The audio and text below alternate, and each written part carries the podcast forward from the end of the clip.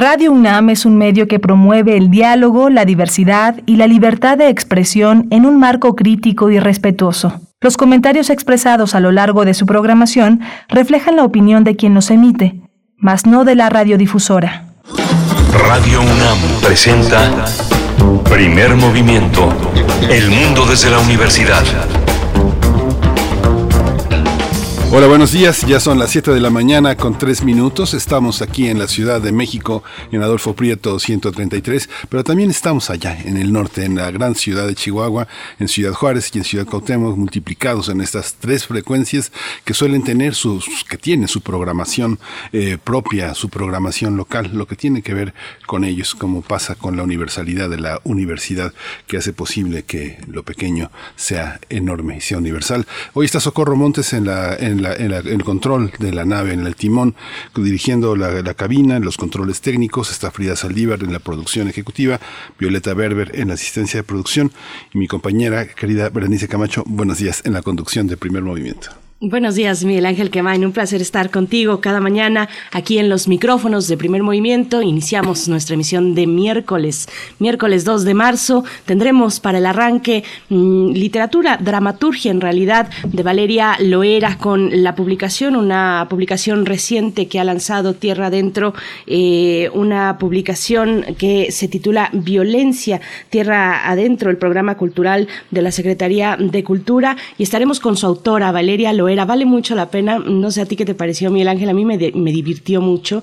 Eh, me la pasé muy bien leyendo esta, esta obra que es breve eh, y que es, eh, pues eso, es, es corrosiva, es divertida. y estaremos con su autora, Valeria Loera, dramaturga y actriz. Ella fue becaria de la Fundación para las Letras Mexicanas y beneficiaria del programa Jóvenes Creadores del FONCA, finalista con mención honorífica del Premio Nacional de Dramaturgia Gerardo Mancebo del Castillo Trejo 2018 y bueno, su trabajo se ha publicado en medios como Alas y Raíces, Sangre Ediciones y Este País. Con eso vamos a iniciar. Sí, vale muchísimo la pena. Un trabajo que está publicado en letra muy chiquita, pero es este, en realidad es una obra, una obra este corpulenta, eh, grande. Es, son nueve, nueve espacios que vale la pena vale la pena entender. Hoy vamos a tener eh, a Pavel Granados con las fonografías de bolsillo hablando sobre el aspecto social del bolero. Así que va a ser interesante escucharlo. Así es, y bueno, en nuestra nota nacional hablaremos de la mercadotecnia en, torno a las fórmulas lácteas y este, pues esta alerta que lanzó UNICEF sobre los riesgos que representa la publicidad, publicidad agresiva, dice UNICEF, de los sucedáneos de leche materna, de las fórmulas lácteas, eh, pues agresiva y pone en riesgo a la infancia, tanto del presente como del futuro en México. Vamos a estar hablando al respecto con Alejandro Calvillo, director de El Poder del Consumidor. Vamos a tener también eh, Colombia, la aprobación de la interrupción voluntaria del embarazo hasta la semana 24. Vamos a tratar el tema eh, con Janet Valdivieso. Ella es periodista ecuatoriana, desde hace ya algunos años vive en Bogotá, donde como colabora para distintos medios eh, latinoamericanos y europeos.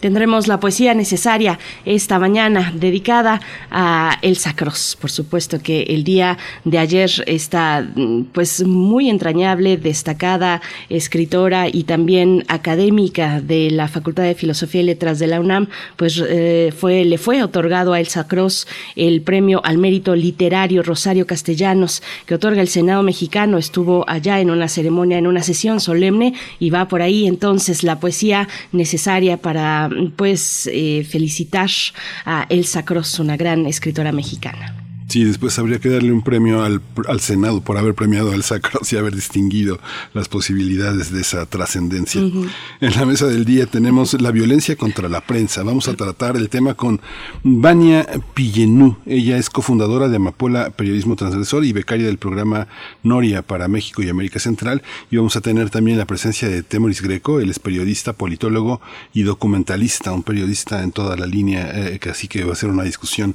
interesante.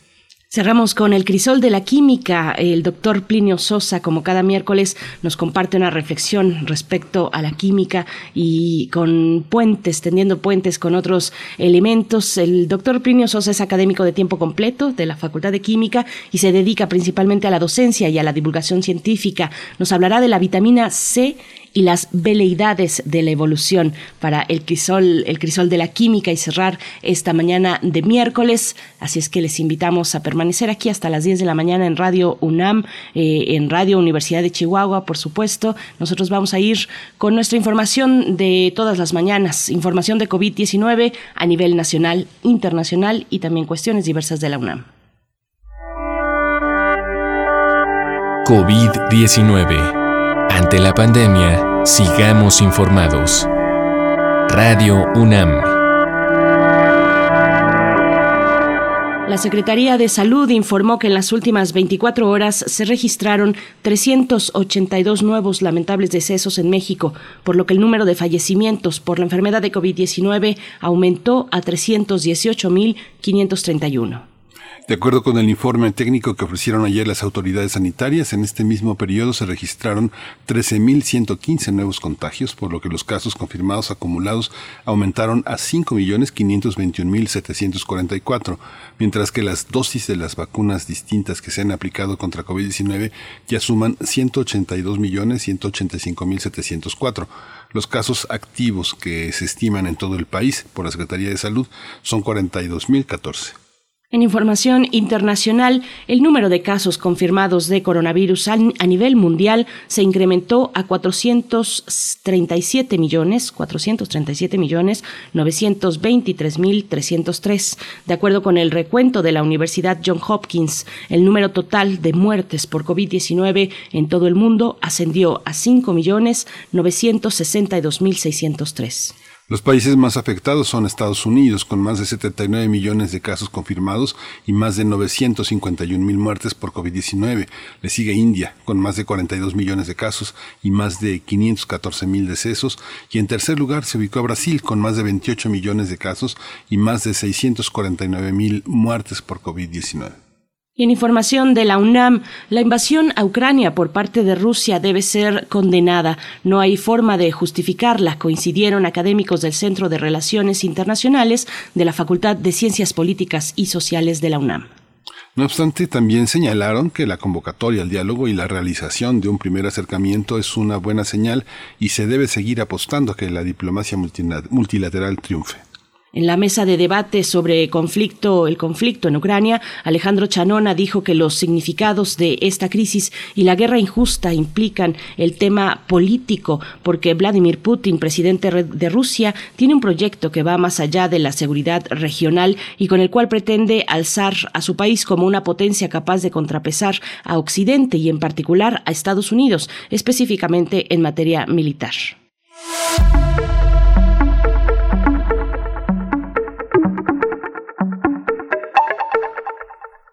En el marco del ciclo de cine El Buñuel Mexicano, a 75 años del inicio de la producción en México, el Museo Universitario del Chopo va a proyectar la película Susana, Carne y Demonio, que realizó Luis Buñuel en 1950. Las funciones serán hoy, em, no, el, sí, hoy, hoy miércoles 2 de marzo a las 7 de la noche y el sábado 5 de marzo a las 12 horas al mediodía. Y también el miércoles, el próximo miércoles 9 de marzo a las 4 de la tarde. La entrada es libre, así es que no se pierdan este ciclo de cine El Buñuel Mexicano a 75 años del inicio de la producción en México desde el Museo Universitario del Chopo. Vamos a ir con música y también invitarles a que se acerquen a redes sociales como todos los días. Estamos esperando sus comentarios. Arroba P Movimiento, así en Twitter y en Facebook, Primer Movimiento UNAM. Eh, a continuación suenan las coplas oaxaqueñas con Augusto Bracho.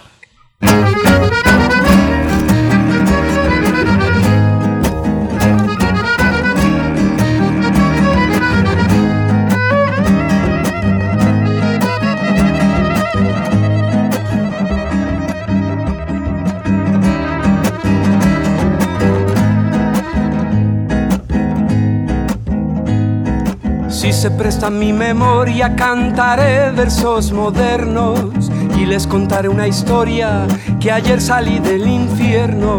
Si se presta mi memoria, cantaré versos modernos y les contaré una historia que ayer salí del infierno. Hoy me coloqué en la gloria para pasar el invierno. Soy el diablo que ha llegado, aunque no me puedan ver. Vengo pidiendo fiado, ni tampoco de comer. No vengo pidiendo fiado, ni tampoco de comer. Yo no canto como un loco de toditos los placeres. Con mi cantar yo provoco alegrías y quereres. Yo no canto como un loco de toditos los placeres. Con mi cantar yo provoco alegrías y quereres. Yo vengo a cantar un poco que se arrimen las mujeres. Yo quisiera cantar alto, pero mi pecho no aguanta. Con el polvo del camino se me seca la garganta. Con el polvo del camino se me seca la garganta. Para mejorar mi vida me enamoré de la muerte y corrí con buena suerte porque la hice mi querida. Para mejorar mi vida me enamoré de la muerte y corrí con buena suerte porque la hice mi querida. Ahora me siento muy fuerte porque la tengo parida. Si en algo yo me propaso, váyanme disimulando. Y a la que le quede el saco que se lo vaya abrochando.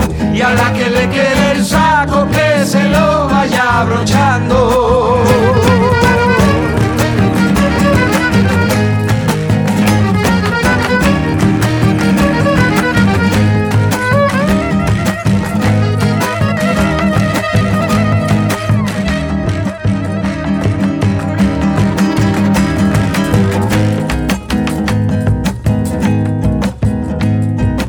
Verme tan arruinado me fui para Tustepec y al poco de haber llegado una suerte me encontré.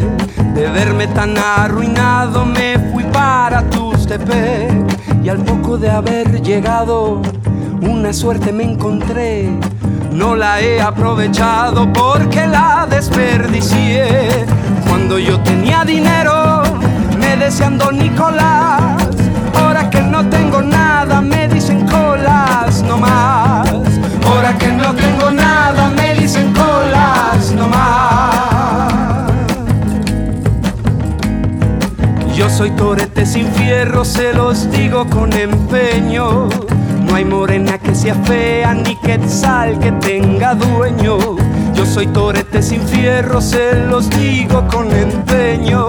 No hay morena que sea fea ni quetzal que tenga dueño. Si no sabes, no te metas bajo el cielo oaxaqueño. A esa que salió a bailar, mi corazón la persigue.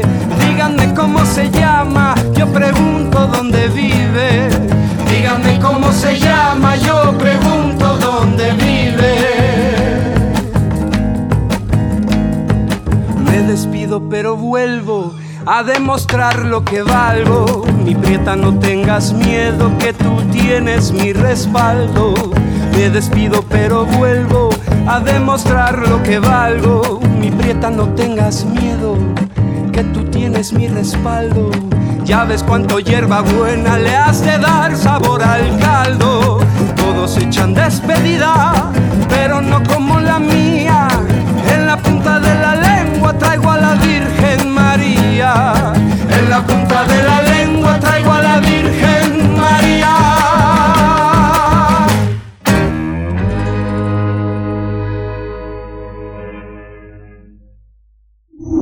Primer movimiento. Hacemos comunidad con tus postales sonoras. Envíalas a primermovimientounam.gmail.com Toma nota y conoce nuestra recomendación literaria. Violencia, así se titula la obra de Valeria Loera, que se llama así en honor a su protagonista, Violencia López, una mujer que se enfrenta a expectativas que tienen sus padres para ella, así como sus lazos afectivos, mientras que su vida, dice Millennial, la ha llevado al punto de quiebre. La historia es resultado de una extraña propuesta que se encuentra en un punto medio en el teatro del absurdo, es decir, una tragicomedia que se debate entre disparates. Viole, como le llaman sus padres, padece inseguridades, sufrimientos posibles, por lo que tiene que lidiar con su egocéntrico novio actor, así como el fallecimiento de su padre, la vida de su madre, que dista mucho de ser un ejemplo. A, esto se suma que Viole es atormentada por voces intrusas que acechan cada uno de sus movimientos alrededor de su casa. Violencia es un libro que editó Tierra Adentro, una historia que contiene un humor ácido y acotaciones irreverentes que la convierten rápidamente en una narrativa trágica con tintes de comedia ácida. Valeria Loera es licenciada en teatro por la Universidad Autónoma de Chihuahua. Además, fue becaria de la Fundación para las Letras Mexicanas en el periodo de 2016 a 2018 y ganadora en la categoría de actividades artísticas del Premio Municipal a la Juventud 2018, otorgado por el Honorable Ayuntamiento de Chihuahua. Vamos a conversar eh, sobre la obra Violencia que ganó el Premio Nacional de Dramaturgia Joven Gerardo Mancebo del Castillo 2020 y está eh, Valeria Loera con nosotros. Ella es dramaturga y actriz, fue becaria de la Fundación para las Letras Mexicanas y beneficiaria del programa Jóvenes Creadores del FONCA. Ha sido finalista con mención honorífica del Premio Nacional de Dramaturgia Gerardo Mancebo del Castillo en 2018 y su trabajo ha sido publicado en medios como Alas y Raíces, Sangre Ediciones y este país eh, Valeria Loera, bienvenida, buenos días. Hola, ¿qué tal? Buenos días. Muchas gracias por, por la cálida presentación y bienvenida. Gracias. Gracias, Valeria Loera. Bienvenida. Te saludamos Miguel Ángel Quemain y Berenice Camacho. Y bueno, yo, yo quiero decirte que me divertí mucho leyendo Violencia. No sabía qué esperar en un primer momento por, por el título, eh, pero la verdad es que fue muy una gran eh, sorpresa, una grata sorpresa y, me fui, y me fui y me atrapó y me la pasé muy bien, Valeria. Eh, cuéntanos, ¿cómo, ¿cómo fue el proceso de escritura? ¿Qué buscabas? ¿Cómo fue pues realizar esta obra Violencia y tal vez adelantarnos un poco de por qué el título. Bueno, pues primero que nada, muchas gracias por, por leerme y qué bueno que, que lo disfrutaste. Este, sí, sabes que soy bien consciente de que el título puede resultar un poco engañoso, ¿no? Porque lo primero que ves en la portada es violencia y además eh, entre signos de admiración. Y luego si te pones a ver que, que lo escribió una, una chica del norte de México, pues uh -huh. tal vez uno se va con la idea de que y que voy a hablar de otro tipo de violencia, ¿no? Tal vez. Sí. Este, pero, pues como bien platicaban ustedes en la, en la introducción, el título del libro viene de el nombre de la protagonista, que es Violencia López. Eh, que bueno, ella es una mujer que vive encerrada en su casa tras una profunda de, depresión amorosa y este pues a ella la acompañan un montón de pensamientos intrusos que se manifiestan como en forma de otras violencias, es decir, como clones de ella misma, que habitan distintos sitios de la casa, ¿no? Y cada una pertenece a un pensamiento específico, fatalistas y negativos todos, eh, y en cierto modo, pues ella es violenta, eh, pero ante todo consigo misma, con todas las cosas que se dice, con todas las expectativas y presiones que tiene sobre sí misma. Y bueno, es un texto que surge a raíz de, de mi propio encierro. Eh, lo comencé a escribir antes de la pandemia, porque luego me han preguntado si tenía ahí que, que ver, y pues no, fue una, una de esas casualidades de la vida que poco tiempo después a todos como humanidad nos tocó encerrarnos con nuestros propios demonios. Eh, pero bueno, yo estaba pasando por un proceso similar a, a la protagonista y entonces pensé en la escritura de este texto como una especie de acompañamiento para, para mi soledad y mi propio encierro.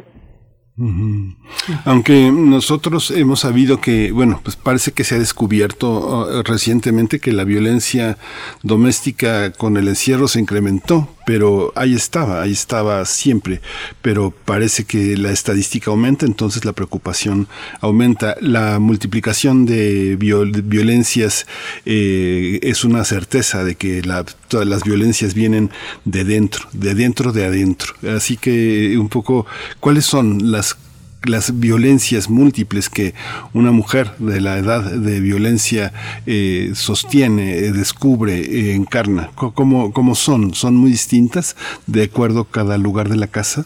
¿Es un aspecto que tiene raíces distintas, este, Violeta? Valeria. Sí, este...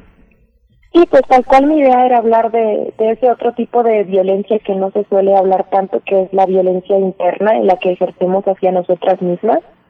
Este, en el texto, pues hay una violencia habitando cada espacio específico de la casa, eh, porque la idea es que, que representan ciertos eh, eh, pensamientos, em, por decir un ejemplo, ¿no? Hay una violencia que habita debajo de la cama y es este pensamiento relacionado con el insomnio, con todas estas cosas que no te dejan dormir por la noche porque todo el tiempo estás pensando en esos pendientes que tienes que hacer, más no quieres hacerlo, o, de pronto te pones a, acordarte de esa cosa vergonzosa que hiciste cinco años atrás y que no puedes cambiar, pero te sigue atormentando, o hay una violencia que, que habita en el cesto de la basura, y tal cual son todos esos pensamientos negativos, pensamientos basura que podemos llegar a tener a lo largo del día una violencia que habita el armario, que es la violencia que está relacionada como en cierto modo con las nostalgias, ¿no? Es como como ese vestido que ya no nos queda, pero lo seguimos guardando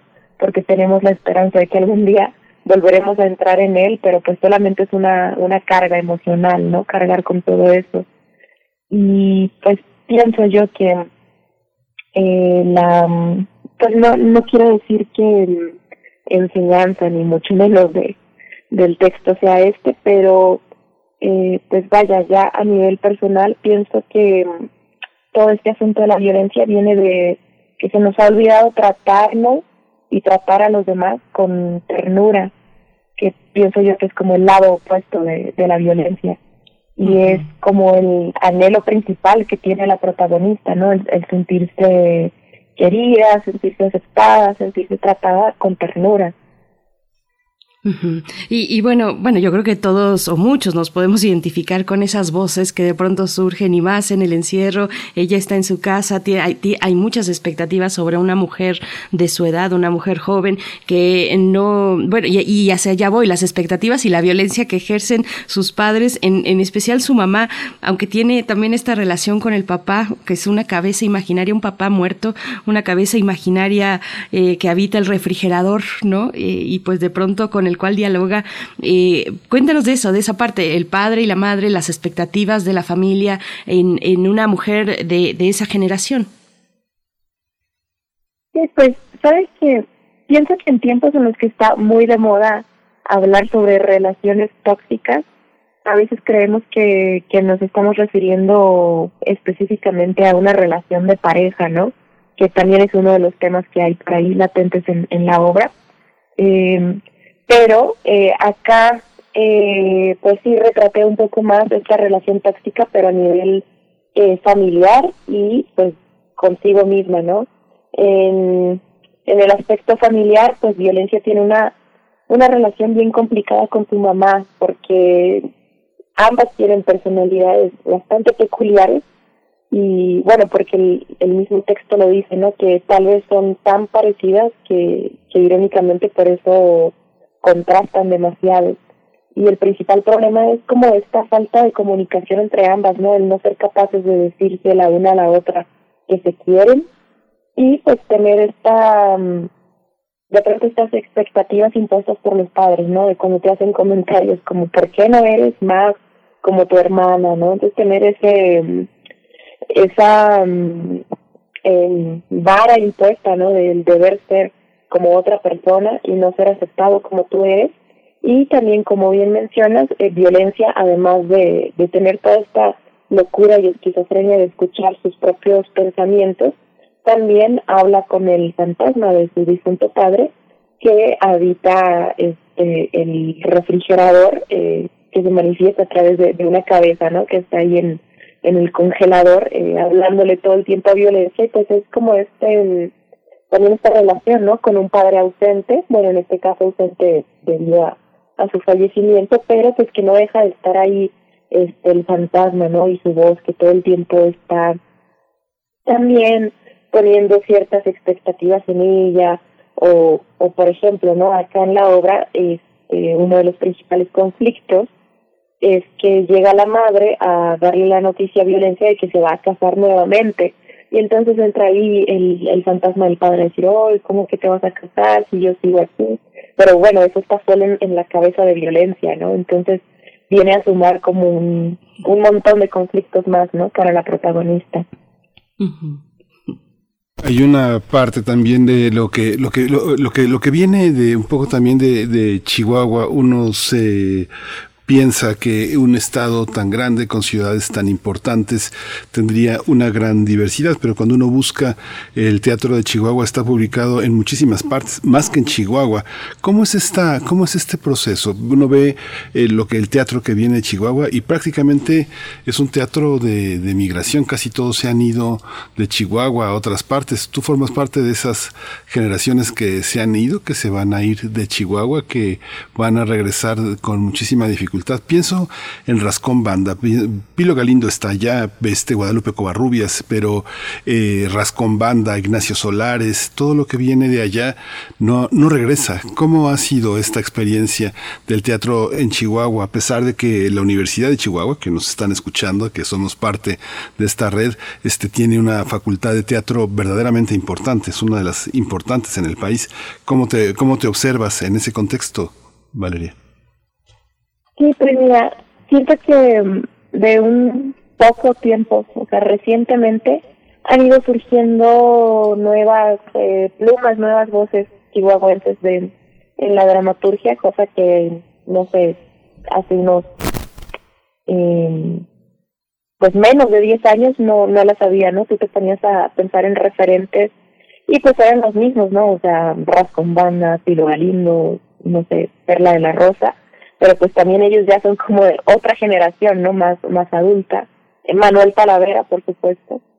Y este de un tiempo acá han salido voces eh, jóvenes y, y además muy talentosas. Está por acá Víctor Velo, está Adriano Madriles, que son dramaturgos que han ganado también premios muy importantes eh, a nivel nacional, quiero decir. Y eh, bueno, sí la mayoría eh, pues se van a, otro lugar no tristemente mm, eh, pienso que es algo no no tan específico de Chihuahua. Pienso que en general eh, todos los que hacemos teatro en, en la República tenemos esta idea de que hay que ir a la Ciudad de México para para triunfar. Este mm, pero yo personalmente yo yo vivo aquí en Chihuahua y pues mi idea sí es eh, permanecer acá. Y de pronto puede resultar más difícil, ¿no? Este, porque estás medio alejado de todo, perdido en, en el mapa, pero siento que que justamente el ganar eh, un premio como este, como el Gerardo Mancebo, el que te publiquen en, en el Fondo de Cultura Económica y en Tierra Adentro, pues es, es una forma importante de hacer que la gente voltee hacia acá, ¿no? Que sepan lo que se está haciendo en, en otros estados de la República y pues también, ¿no? Este, mm, si bien nuestro contexto social eh, sí, sí ha venido marcando la forma, eh, sobre todo los temas que escribimos en la dramaturgia chihuahuense, pues también pensar que que hay otras búsquedas, ¿no? No, no todo se va a tratar sobre las muertas de Juárez, sobre la migración, sobre el narco, pues también hay, hay otros temas por ahí. Eh, Valeria Loera, bueno, pues eh, qué, interesante y, y, me gustaría como que seguir pues en ese en ese hilo de cómo de cómo ves, de cómo concibes tú tu propia obra, tu propia producción de dramaturgia respecto a lo que está ocurriendo en el estado y que sí se queda en el estado, cuáles son eh, pues los caminos, las dificultades, los desafíos que se tienen en un estado como Chihuahua para para llevar, por ejemplo, al público una obra como esta, eh, cómo cómo ves el, apoyo dentro del mismo Estado, cómo se centra tu, tu obra con en relación a todos esos elementos en torno a la, a la dramaturgia y al teatro.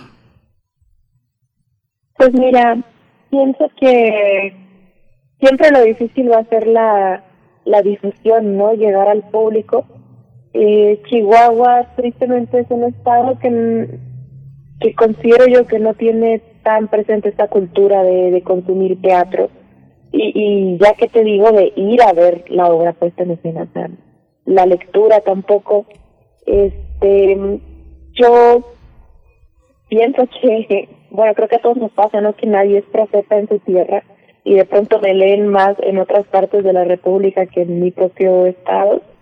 Pero eh, algo que, que ha ocurrido últimamente que me parece muy lindo es que eh, en ciertas escuelas, universidades de aquí del estado, sobre todo en Ciudad Juárez, eh, maestros jóvenes de literatura que por azares del destino han conocido mi trabajo, eh, pues empiezan a leer mis obras con, con sus alumnos, porque además pues les resulta interesante, eh, porque algo que tiene mi dramaturgia eh, de peculiar es que busco ciertas formas de jugar eh, con, con el lector, eh, quiero decir, por ejemplo, hay ciertos textos en los que eh, agrego el uso de ilustraciones, pero no como un mero adorno, sino que la ilustración por sí misma también está indicando una acción o, o un algo interno del, del personaje, ¿no? La ilustración también está diciendo algo. Eh, o en el caso específico de violencia, a lo largo del texto hay una serie de notas a pie de página que son comentarios de mí misma como autora, pero también convirtiéndome en una especie de, de violencia o de personaje más, que viene a, a burlarse en cierto modo de para comentar lo, lo ridículo que, que es toda la situación de la protagonista y todo lo que está sucediendo. Yo siento que es una forma de, de involucrar de distinta manera a los lectores y, y creo que eso es algo que que llama un poco la, la atención de mi trabajo. Entonces, eh, de pronto ha sido muy lindo para mí que, que jóvenes universitarios han, han estado en contacto con mi trabajo y pues creo que es una forma de, de empezar a, involucrar a la gente, de empezar a interesarlos.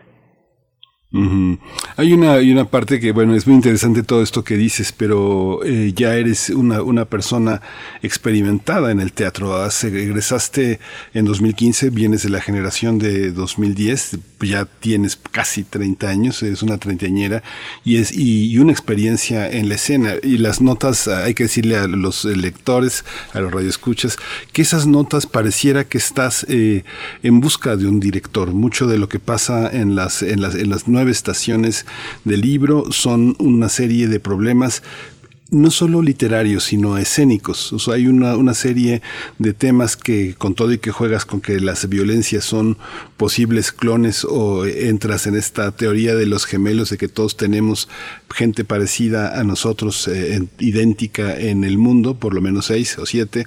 Hay una parte en la que es un llamado a la puesta en escena, pocos dramaturgos eh, lo, lo, tienen. Los dramaturgos que vienen del teatro y van al teatro a las tablas lo tienen. Por lo general es un teatro que se oye, es un teatro que, es, que se ve.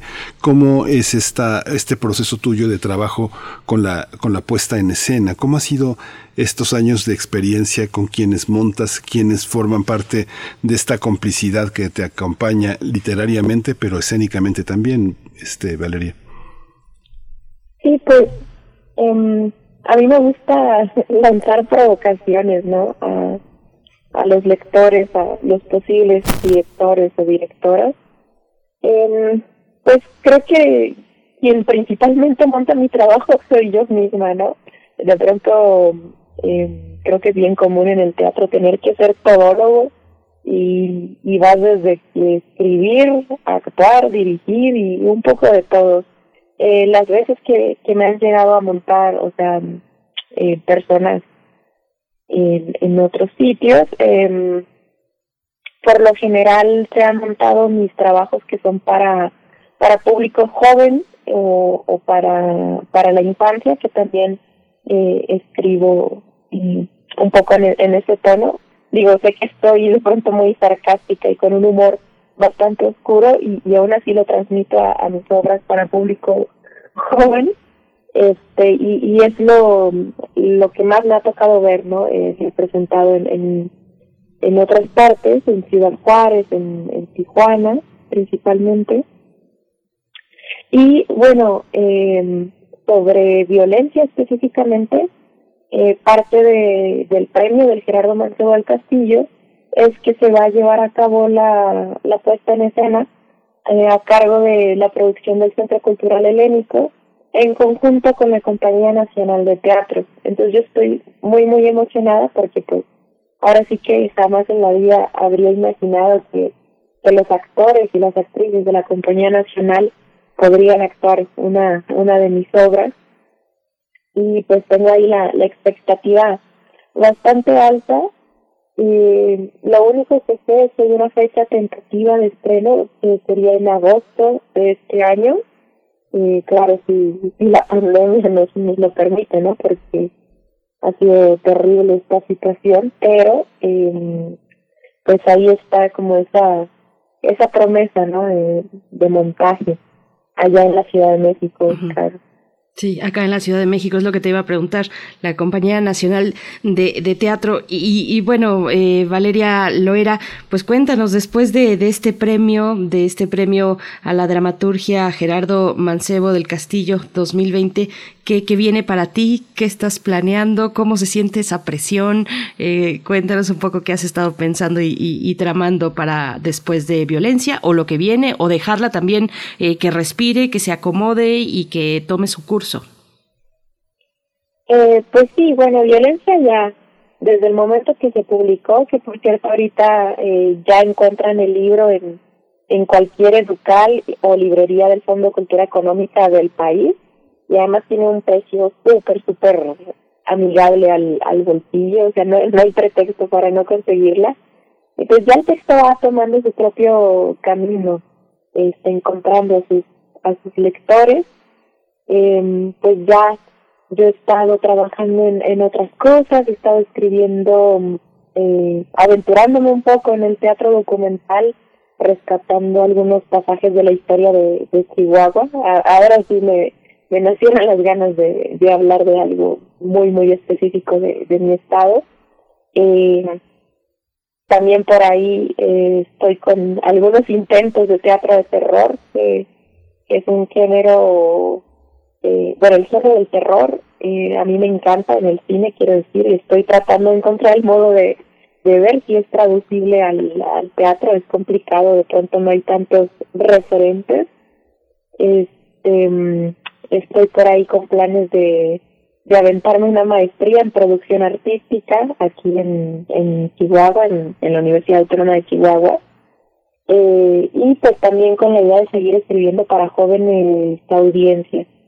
Eh, así que la, la pluma no para, pues claro, con, pues no sé si llamarle presión, pero pues ya pensando que, que ya es como un compromiso, ¿no? Eh, conmigo misma, ante todo, de, de seguir escribiendo.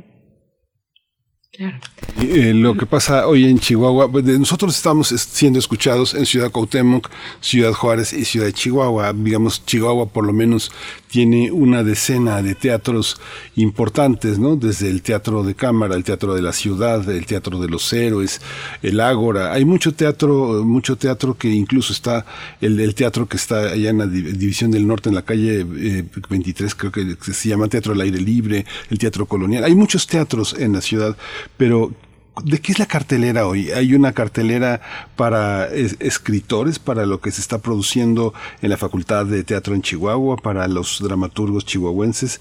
¿Cómo, cómo está? Pensaba, por ejemplo, no sé, estuvo a finales de año y principios Joaquín Cosío con una obra que hizo David Holguín, de la que hablamos aquí justamente, Los Habladores.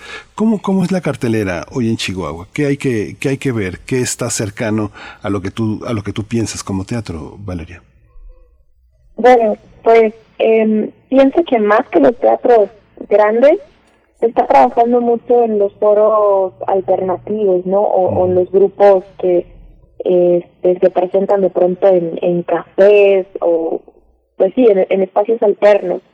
Eh, ay, claro, pues claro que fui a ver esta, esta puesta en escena de con la dirección del maestro Holguín, que estuvo por acá hace un tiempo pero bueno, ese teatro que, que viene de fuera, ¿no? Este, de lo que estamos haciendo aquí, pues de grupos como La Bodega, por ejemplo, eh, o Teatro Bárbaro, Nómada Teatro, son grupos que constantemente están eh, moviendo ahí este su, su cartelera con trabajo trabajo local, este, los de la bodega específicamente, montando también dramaturgia chihuahuense con Víctor Velo, mm. este, pero pues sí, de que hay hay movimiento, hay hay movimiento, la pandemia no no nos para o no del todo y pues ahí seguimos en, en lucha, en, resistencia.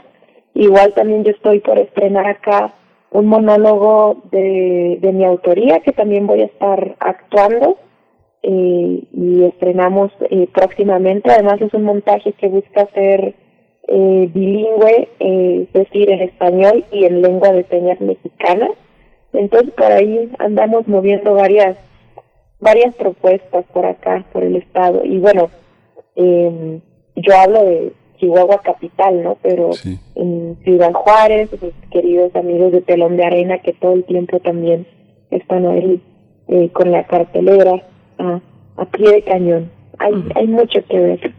Hay mucho que ver, mucho teatro que ver y que descubrir eh, en Chihuahua, Valeria Loera. Por último, ahora que mencionas este monólogo, pues eh, hay, hay posibilidad de acercarnos a, al resto de tu obra. Bueno, ahora Violencia va a estar en todas las librerías Educal y de Fondo de Cultura también, eh, pero ¿qué hay de lo demás? ¿Cómo podemos acercarnos si tenemos curiosidad, como yo la tengo, de acercarnos a tu obra?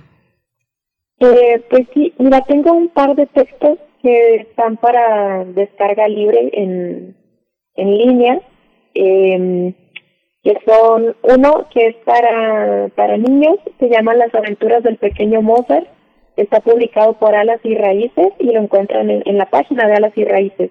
Ahí viene junto con toda la colección que se publicó en, en 2020. Eh, y bueno, el mío es dramaturgia, pero hay cuento, novela, poesía todo para, para niños, niñas y, adolescentes. Eh, luego, sobre esta obra que les comento, que va a ser en, en español y en lengua de señas, bueno, el montaje va a ser de ese modo. El texto también está para su descarga libre en la página del programa editorial Chihuahua, que fue con quienes publiqué esta obra. Eh, ahí encuentran este libro, se llama Planeta Kepler o los datos inútiles, y Auroras Boreales en los vemos en Alaska, que son dos textos dramáticos eh, para jóvenes, y ese lo encuentran en la página eh, del programa editorial Chihuahua en la colección de 2019. Ahí lo pueden descargar de manera gratuita para leerlo. Eh, aún no está confirmado, pero posiblemente estaremos llevando este montaje eh, de Planeta Kepler, que es el de lengua de señas, a la Ciudad de México por ahí de julio uh, dentro del ciclo de teatro emergente de, Teatro El Milagro. Eh, esto aún está por confirmarse, ¿no? Pero, pero es posible, es posible que estemos por allá para que quien se interese por ver el, montaje, pues estén atentos ahí a, a las redes de Teatro El Milagro, que es quien organiza este ciclo. Y eh, pues claro, si andan por acá por Chihuahua, si se dan la vuelta, estaremos estrenando en mayo. Y pues esperemos tener también una, una temporada muy fructífera. Pues muchísimas gracias, Valeria Loera. Hay que decir que El Milagro, y bueno, este, este, libro un poco en taller lo tuteló también David Holguín, que estuvo por ahí hubo una cercanía. David Holguín y bueno, el Teatro del Milagro es una de las posibles, una de las reales embajadas de Chihuahua. Ahí arrancó, ahí se presentó, ahí llegó Antonio Zúñiga con su carretera 45 hace algunos años y hoy, hoy está en el Helénico, un chihuahuense verdaderamente distinguido, belicoso y muy imaginativo. Que bueno, Chihuahua entre nosotros está, está totalmente presente. Para nosotros aquí en Radio UNAM, pues todos los días, Valeria, este, Valeria Loera. Muchas gracias por estar aquí, mucha suerte con el libro, mucha mierda con tus estrenos allá en Chihuahua. Eh, nos esperamos hablar pronto de nuevo contigo. No, muchísimas gracias a ustedes por la invitación. Muchas gracias. Hasta pronto, Valeria. Y bueno, ya, ya ubicamos por acá algunas de las obras eh, que nos ha eh, compartido esta mañana, que están de descarga libre. Ya las vamos compartiendo nosotros también eh, para ver si hay posibilidad de que en redes sociales las pongamos para ustedes. Vamos a ir directamente con las fonografías de bolsillo. Vamos. Primer movimiento. Hacemos comunidad con tus postales sonoras. Envíalas a primermovimientounam arroba gmail.com.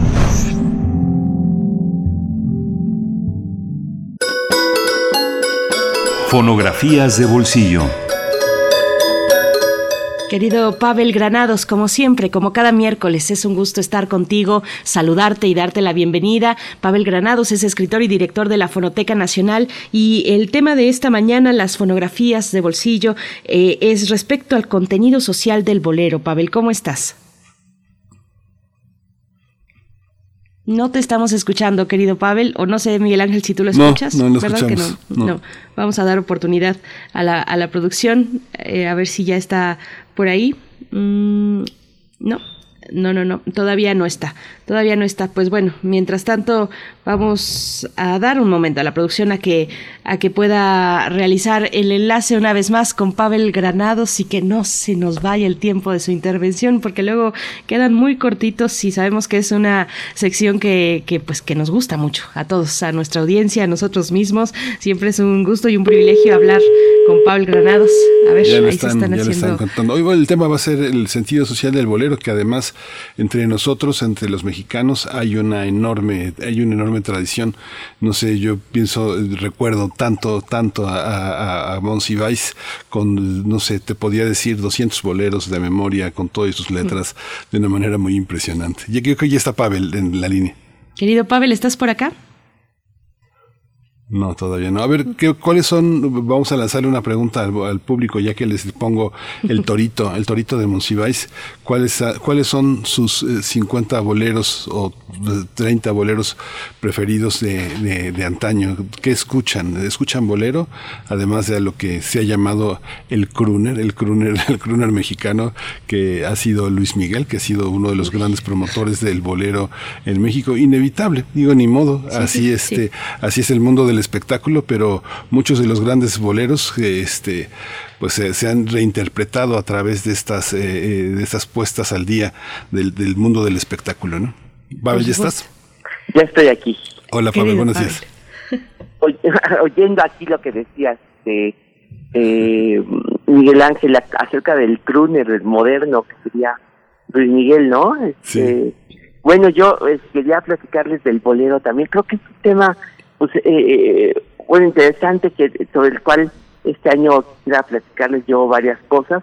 Y en torno al, al a esto del del contenido social, pues es bueno, pues por decirle de algún modo, para saber exactamente cuál sería el contenido social, es decir, eh, no nada más político, sino cómo se ha reflejado la sociedad mexicana y quizá de América en un género musical, ¿no? Lo que pasa es que mm, el bolero siempre se ha dicho que es un género, eh, bueno, José Balsa, que es un gran escritor venezolano, le dedicó un ensayo al bolero, en donde dice que antes del bolero, como que el amor eh, en nuestro continente no había tenido un mensajero. Y a mí me gusta mucho esa um, idea, y yo pienso que el bolero ha sido también una manera de estructurar el discurso amoroso en nuestro continente, quizá incluso en la lengua española. Yo creo que el bolero ha tenido una, mm, ha sido una manera de darle consistencia a la a este discurso, es decir, que más o menos ha unificado, creado ciertas ideas en torno al amor, al amor.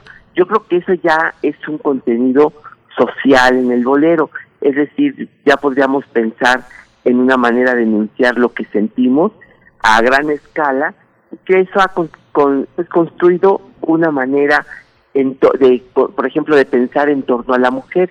Y eso yo creo que es un tema para una de las fonografías del bolsillo, sobre todo que en estos días será el Día Internacional de la Mujer y será un tema que deberíamos tratar.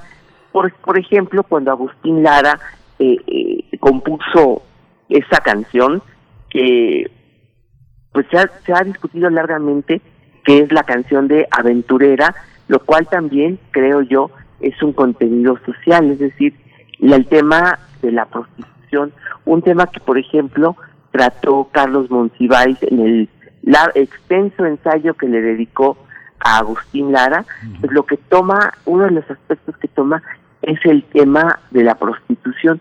¿Qué significaba el bolero aventurera o el bolero pecadora cuando un porcentaje altísimo de la población en México se dedicaba a la prostitución, cuando era de veras una profesión, un oficio, bueno, una, eh, eh, una actividad verdaderamente común, lo cual hizo que además eh, Federico Gamboa convirtiera en el primer bestseller de la literatura mexicana su novela eh, Santa.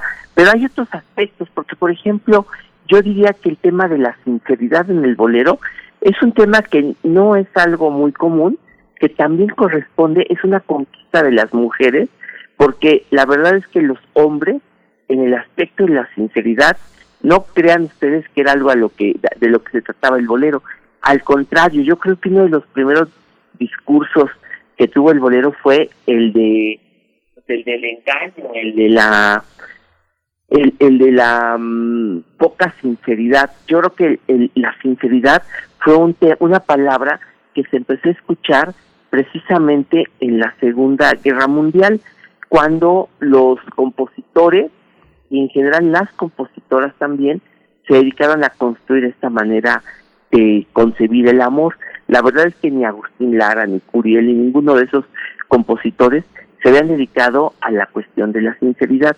Más bien eh, eh, fue una cosa de la Segunda Guerra Mundial que además de lo que trató fue el tema, pues no sé si del pacifismo o qué, pero sí hablar de algunos contenidos que tenían que ver con la guerra, con el amor en tiempos de la guerra. Y fíjense ustedes que lo que siempre se ha dicho es que el bolero en general no tuvo esos contenidos en, en, en, su lírica, ¿no?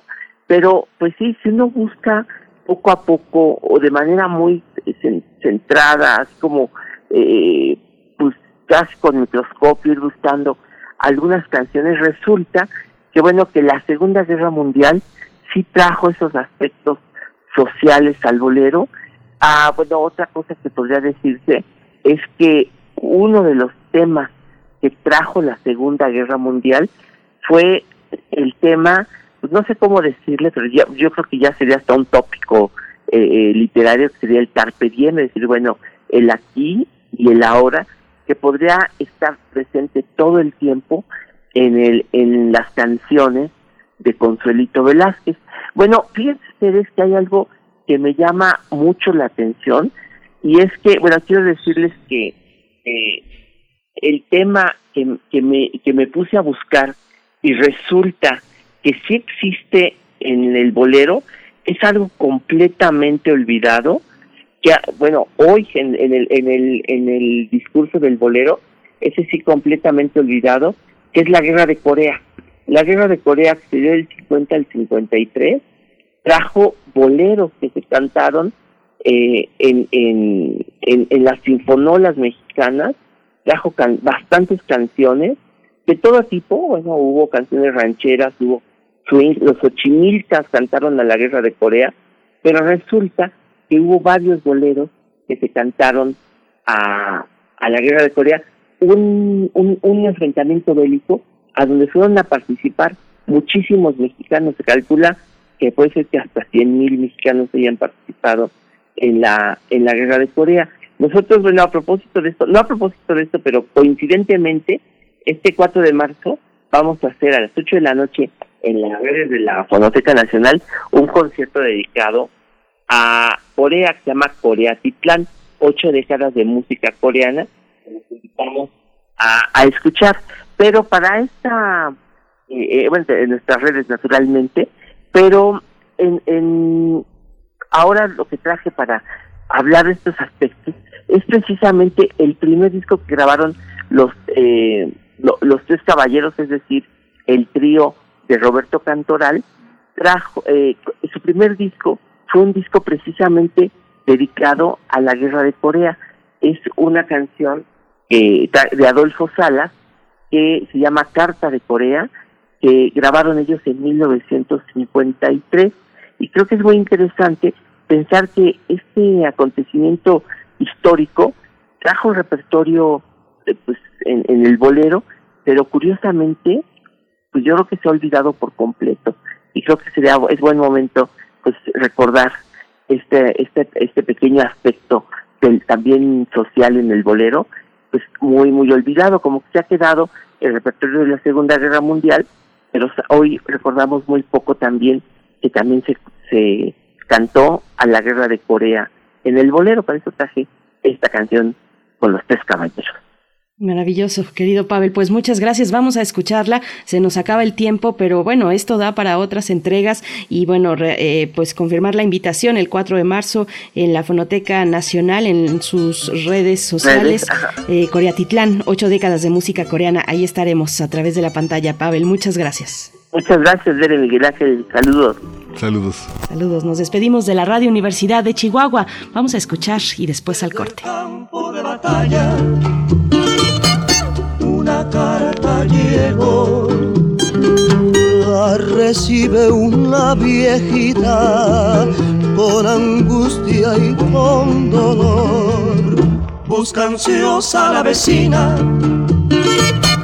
para que se la lea. Es la carta del hijo que se encuentra en Corea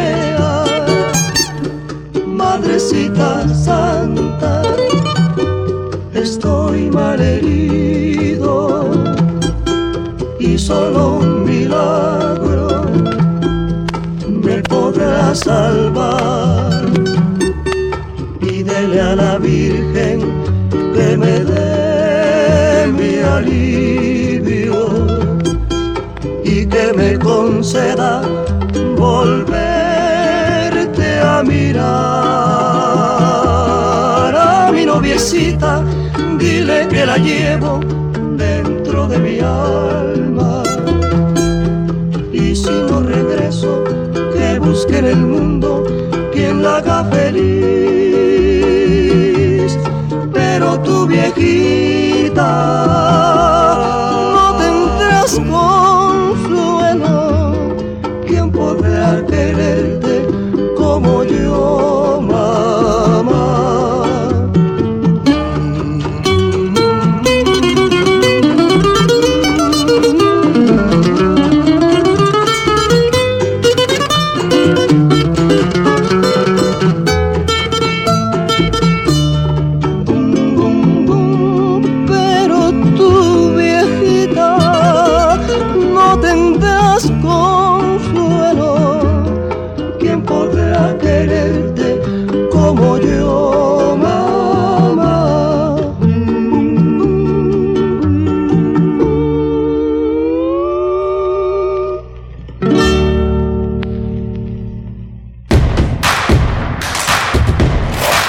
en redes sociales. Encuéntranos en Facebook como Primer Movimiento y en Twitter como arroba PMovimiento. Hagamos comunidad.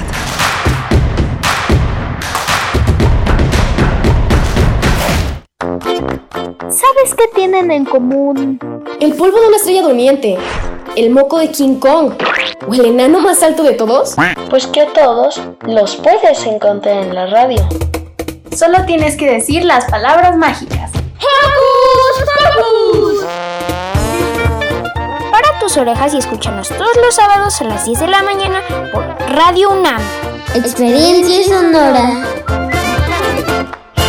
Los cuentos de Morena. No me importa, no me interesa el dinero. Otro hermano del presidente López Obrador recibiendo dinero en efectivo clandestinamente en pleno proceso electoral. Los corruptos son los más extravagantes. Revela la vida de lujos en el extranjero que lleva el hijo del presidente de México, José Ramón López Beltrán. Morenín Morenando, este cuento nos está arruinando. Es hora de cambiar y recuperar el tiempo perdido. PAN, unidos por un México mejor. Dos tazas de raticida. ¿Raticida? Una taza de gasolina. ¿Gasolina? Remover con tres cucharadas de ácido sulfúrico. Agregar media onza de amoníaco y cocinar a fuego lento. No importa qué droga química te metas, todas están hechas con veneno y de todas formas te destruyes. Mejor métete esto en la cabeza. Si te drogas, te dañas. Ups. Creo que se nos pasó la mano de acetona. Si necesitas ayuda, llama a la línea de la vida. 800-911-2000. Encuentra la música de primer movimiento día a día en el Spotify de Radio UNAM y agréganos a tus favoritos.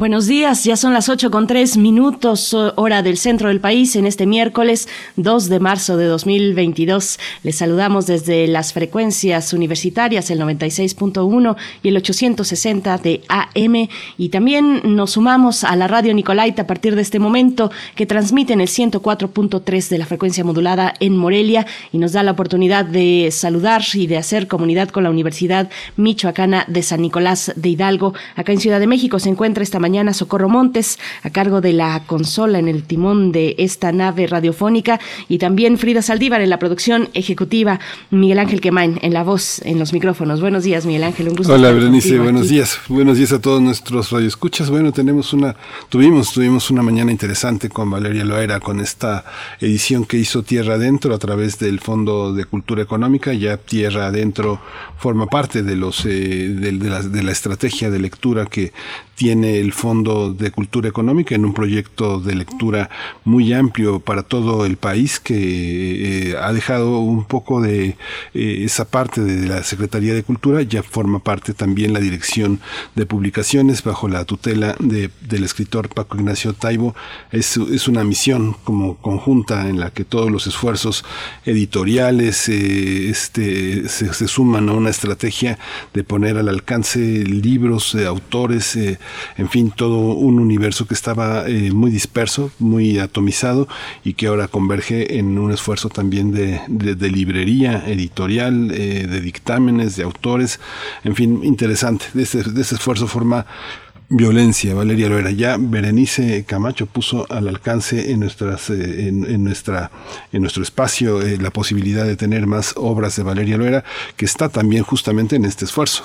A, a las y raíces, todo lo que el programa editorial de Chihuahua es interesante, Berenice, ¿no? Las aventuras del pequeño Moser es una de las, bueno, es específicamente lo que se publica desde alas y raíces.gov.mx en la sección de libros electrónicos, ahí lo pueden encontrar, y también este monólogo de Planeta Kepler y Auroras Boreales, bueno, pues eh, ya está también en, no sé si está en nuestras redes sociales, pero ustedes lo pueden ubicar fácilmente eh, poniendo el nombre de la autora y estos, eh, este par de libros, este par de títulos, Planeta Kepler y las aventuras del pequeño Moser, esta última en alas y raíces, pues es fácil llegar ahí. Y pues bueno, en toda esta este esfuerzo, este esfuerzo para el caso de la literatura, del fomento a la lectura, del acceso a la cultura literaria, pues ayer fue interesante, seguramente también lo viste, querido Miguel Ángel, y con mucha atención el, eh, en esta sesión solemne con eh, el, Sacros,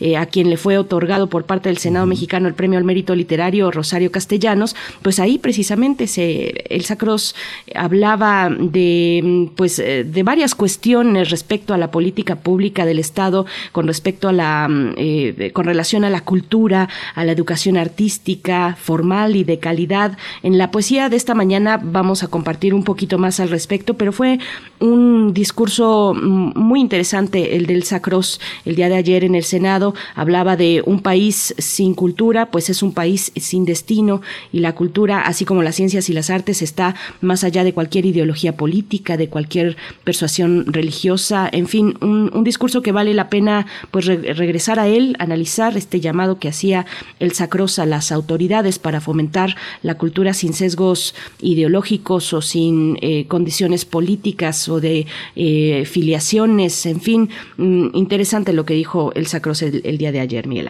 Sí, es fascinante. Digo, Elsa Cross es una de nuestras más grandes poetas eh, vivas, tal vez junto con Angelina Muñiz Huberman, es una de las grandes mujeres que ha, que, ha, roto fronteras, ha vuelto la poesía un discurso humanista, un discurso al alcance de todas las lenguas, de todas las posibilidades. Es, es fantástico que una, una, una, mujer como ella, una gran maestra de nuestra universidad, una mujer de una enorme generosidad que ha colocado también a, Oriente en el centro de las eh, discusiones, pues sea, sea galardonada desde uno de los más altos niveles del legislativo. Y bueno, tuvimos a Pavel Granados. Es, interesante, perdón que cuente una anécdota personal, pero tiene completamente que ver. Hace casi 30 años, poco más de 30 años, conocí a un marín, eh, un marín, un, gran nadador en, la, en una playa, una playa que mucha gente conoce seguramente, que es la playa de Cipolite. Y nos hicimos amigos, nos hicimos amigos y y le pregunté por qué México, aunque parecía obvio, no me parecía tan obvio en él. Y me dijo porque tenía que venir a México y lo recorrí en una combi que compré en Ciudad Juárez precisamente y llegué hasta Cipolite porque mi abuelo eh, quería mucho a México y tuvo un gran amigo mexicano con el que combatió en la guerra de Corea. Entonces era muy interesante porque contaba que el, el abuelo de este marín norteamericano se quedó a vivir en Estados Unidos, regresó con las tropas estadounidenses de Corea-México. Y justamente el año pasado se estableció la primera asociación de veteranos mexicanos de la guerra de Corea.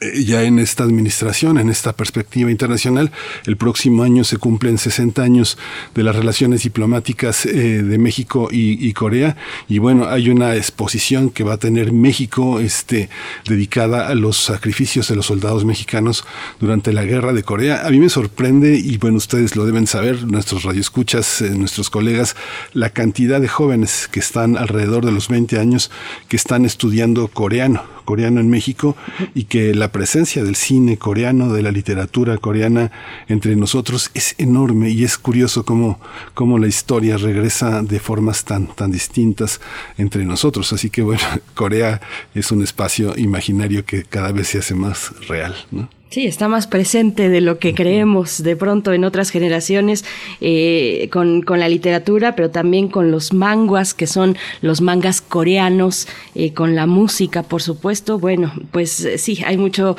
que conversar respecto a Corea y reiterar la invitación. El 4 de marzo la Fonoteca Nacional realiza este evento, Corea Titlán, ocho décadas de música coreana. Es un evento virtual, así es que el, 8, el 4 de marzo pueden acercarse en dos días, acercarse a las redes sociales de la Fonoteca para, para pues disfrutar de este evento, de esta propuesta, una visión sobre Corea. Y nosotros aquí en un momento más tendremos la participación de Alejandro Calvillo, director de El Poder del Consumidor, para hablar de otros temas, la mercadotecnia de las fórmulas lácteas y el informe de la OMS donde se alerta pues sobre la publicidad, una publicidad eh, pues agresiva, preocupante respecto a las fórmulas lácteas en nuestro país que afecta a la infancia del presente y del futuro en México. Vamos a tener a Alejandro Calvillo en unos momentos, Miguel Ángel. Sí, vamos a tener a Alejandro Calvillo y vamos a tener también la aprobación de la, de la, de la interrupción del embarazo en Colombia. Vamos a tratar este tema con una periodista, una mujer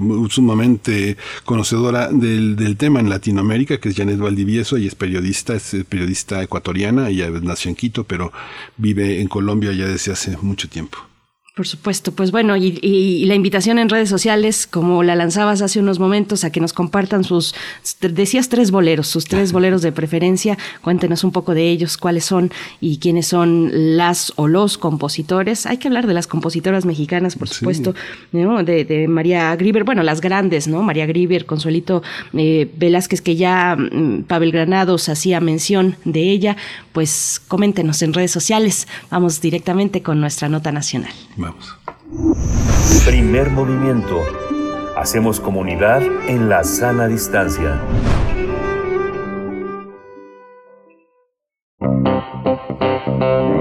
Nota Nacional. Un nuevo informe conjunto publicado por la Organización Mundial de la Salud y el Fondo de las Naciones Unidas para la Infancia detalló cómo las prácticas de explotación por la industria de fórmulas lácteas comprometen la nutrición infantil y violan los compromisos internacionales.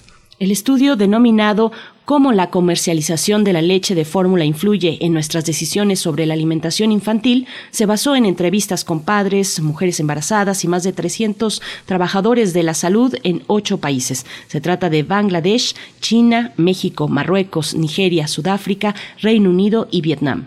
El informe califica de alarmante que la industria de las fórmulas lácteas se ha acercado a muchos trabajadores de la salud para influir en sus recomendaciones a las nuevas madres a través de obsequios promocionales, financiación para investigación, asistencia pagada a reuniones, eventos y conferencias e incluso comisiones en las ventas. De acuerdo con el estudio, la, exposición a la comercialización de leche de fórmula alcanza el 84% de todas las mujeres encuestadas en Reino Unido, mientras que en el caso de China llega al 97%, lo que aumenta la probabilidad de elegir la alimentación con fórmula.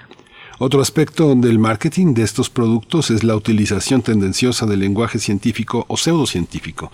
En China, México, Sudáfrica, Reino Unido y Vietnam, por ejemplo, se fomenta la necesidad de nuevos productos que se enfocan en alergias y sensibilidades.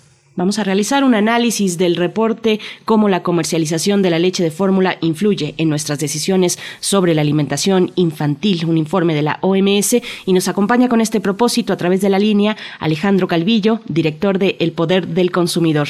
Alejandro Calvillo, gracias por estar aquí esta mañana. Bienvenido a Primer Movimiento. Hola Alejandro, buenos días. ¿Nos escuchas, Alejandro? Mm, creo que no, creo que nos está pasando un poquito lo mismo que hace unos momentos con Pavel Granados y tendremos que dar oportunidad a que la producción nos pueda reenlazar con Alejandro Calvillo, quien ya estaba listo para, para conversar con nosotros acerca de este aspecto, Miguel Ángel, donde pues México, México tiene eh, uno de los índices pues más bajos de lactancia materna exclusiva eh, en vamos a eh, esto con respecto a los niveles en general de la región de América Latina. Así es que bueno, interesante este, mm, este reporte que realiza UNICEF junto con la OMS, Miguel Ángel. Estás, por ahí, Alejandro, creo que ya está. ¿Ya está? Sí, buenos días. Hola Alejandro Calvillo, bienvenido. Buenos días aquí a Primer Movimiento. Buenos días. Gracias. Gracias. Pues cuéntanos, Alejandro, eh, cómo tomar este informe para el caso de nuestro país, cuáles son los elementos a destacar sobre este informe de la OMS y UNICEF.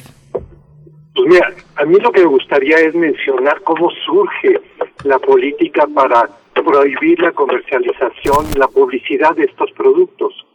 Eh, hay que recordar que los sucedáneos de leche materna eh, bueno, es, un producto que no existía, es un producto que se comercializa y que en algún momento se justifica en muy pocos casos cuando la madre no puede amamantar al bebé.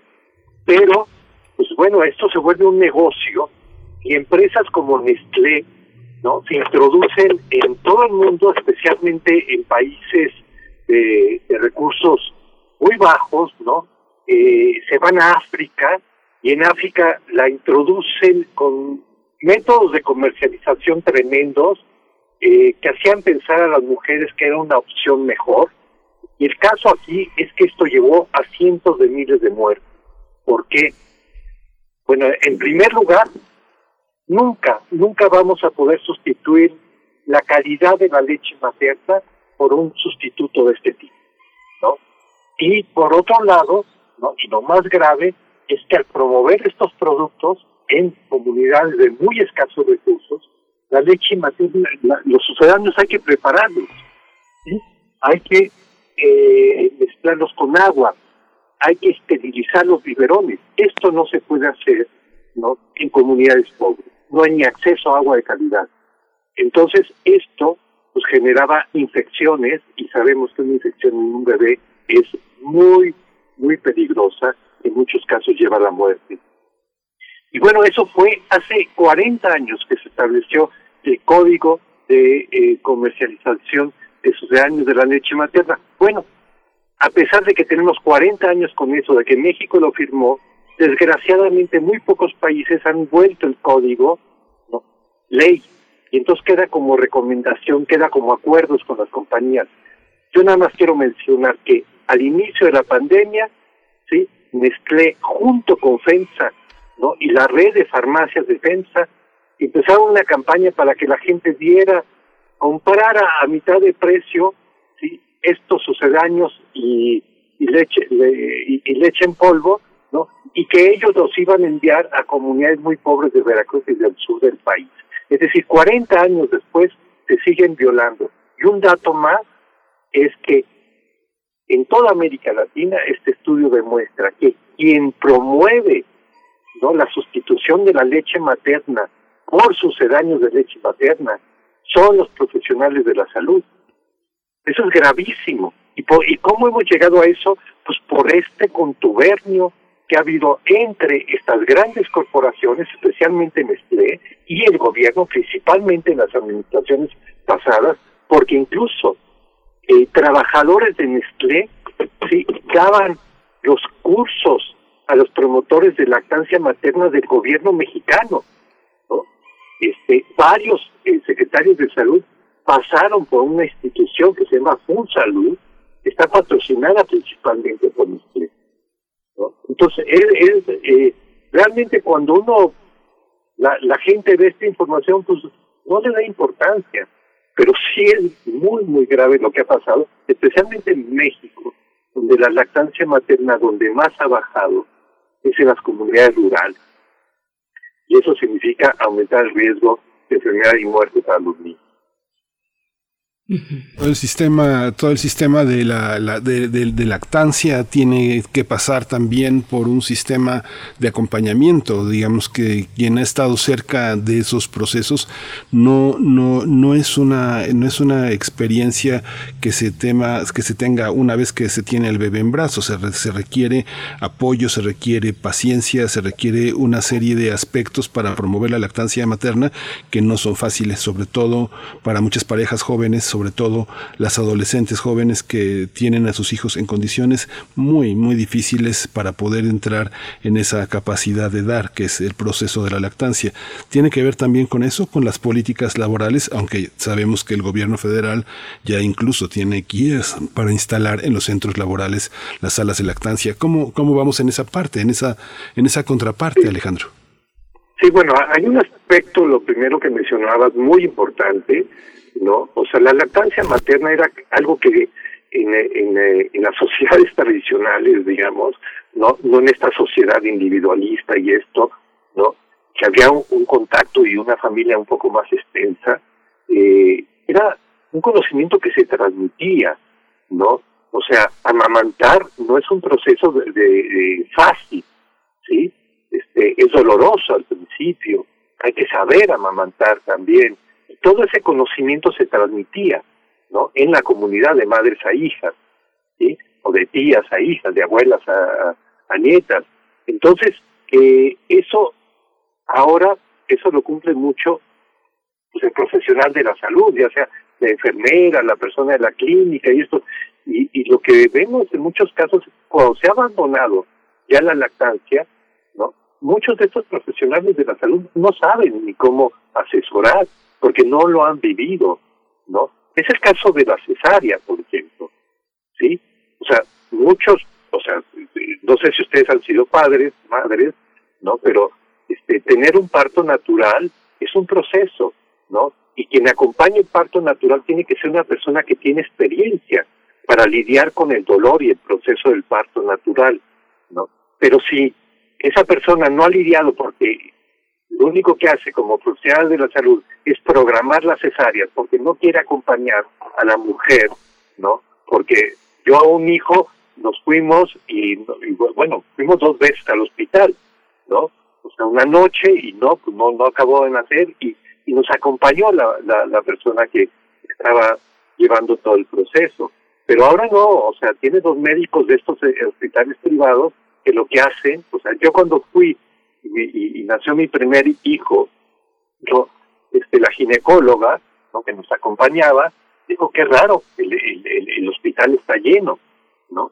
Y, se fue al cuarto de médicos y resultó que los médicos tenían una, eh, había un congreso en Guadalajara y todos habían programado como cesáreas los nacimientos. O sea, cuando sabemos que las cesáreas no es un porcentaje pequeño de los nacimientos, tendrían que ser así, como igual la lactancia materna tiene que ser un porcentaje muy pequeño, o sea, el uso de las fórmulas lácteas tiene que ser un porcentaje muy pequeño de los casos. Entonces, todo se vuelve un negocio.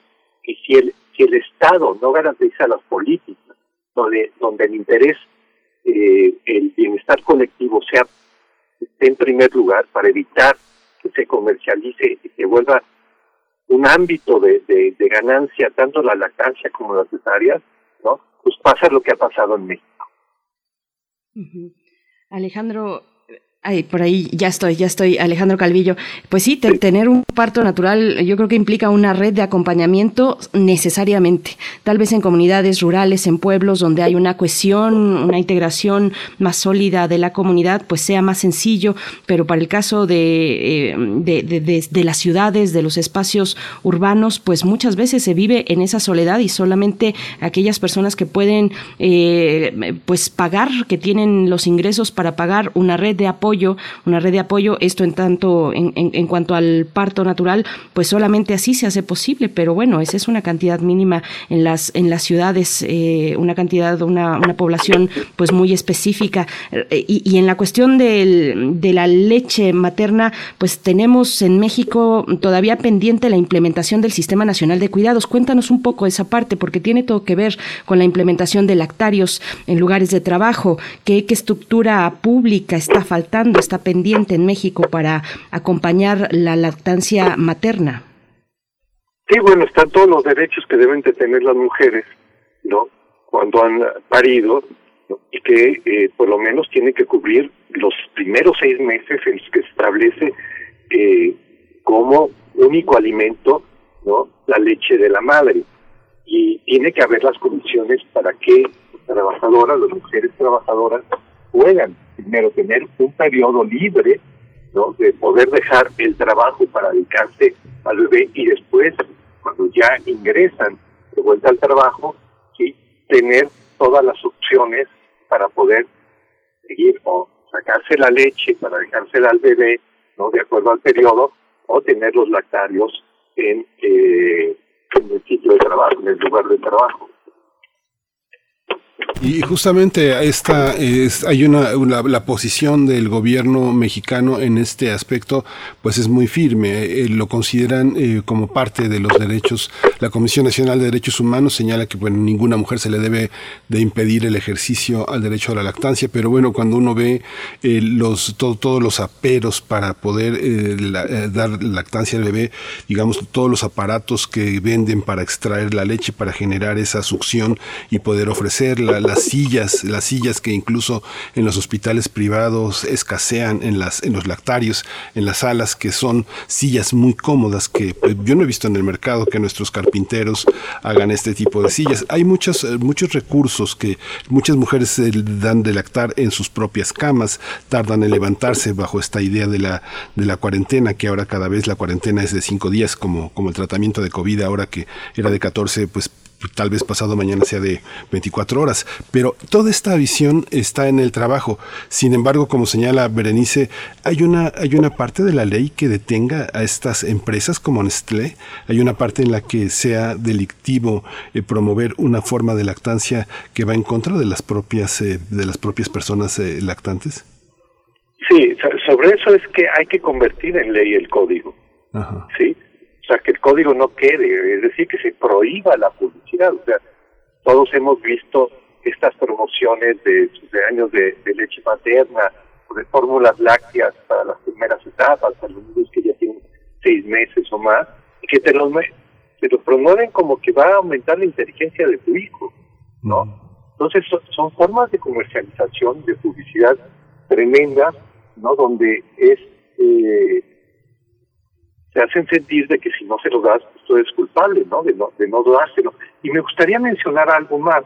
Sí es cierto que eh, las condiciones económicas, a lo mejor a mí me permiten o a, o, a una pareja con recursos económicos le permiten, ¿no? Eh, planificar y tener un poco la preparación para tener un parto eh, natural. Eso es cierto, pero eh, lo que empezamos a ver es que hay más cesáreas en los hospitales privados que los públicos. Han, aumentado mucho los públicos, pero hay más en los privados, ¿no? Eh, tienes más uso de sucedáneos muchas veces en el sector más pudiente, ¿no?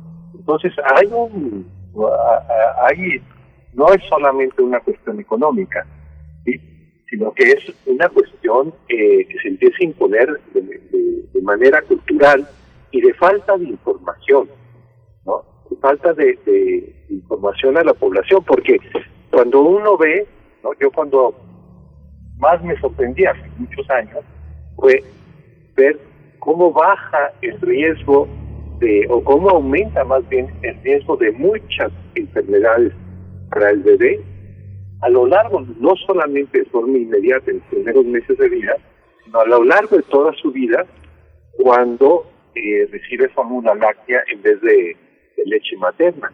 Pero no solamente eh, el aumento de riesgos de enfermedades para el bebé, también para la madre. O sea, una madre que amamanta tiene menos riesgos de enfermedades posteriormente, ¿no? Que una madre que no amamanta. Entonces, este, esa información no, no existe, esa información no llega. ¿no? Entonces, es, son aspectos culturales, son aspectos legales, ¿sí? Este, y, de condiciones que se tienen que, generar. Y, y, parte tiene que partir con volver el código una ley.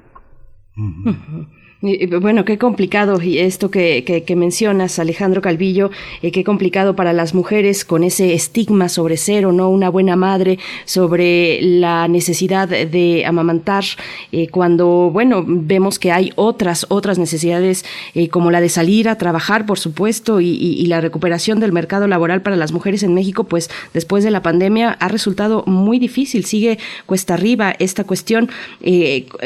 cuéntanos, regresando a a, este informe de UNICEF y la OMS, ¿Cómo, ¿Cómo, detectar esta publicidad agresiva? ¿Qué es lo que tenemos? Una publicidad pues que se ha extendido a lo largo de los años, a la que ya estamos muy eh, acostumbrados. Mm, cuéntanos cómo, cómo poder ubicarla, dónde están esos elementos agresivos en la publicidad de las fórmulas o los sucedáneos de leche materna. Bueno, está desde lo más sutil ¿no? Y hablando de publicidad más bien como de mercadeo. Que implica, por ejemplo, estos encuentros entre estas, o estos visitadores a, los pediatras, ¿no? Eh, eh pediatras, ginecólogos, ginecólogas, este, directamente por estas empresas, este, cosas que no, no se ven, ¿no? Eh, abiertamente, el hecho de que, eh, por ejemplo, en los eh, sanatorios, en los hospitales, el niño, eh, el bebé nace, ¿no? Y, y, es retirado de la madre, ¿no? Y, muchas veces durante la noche.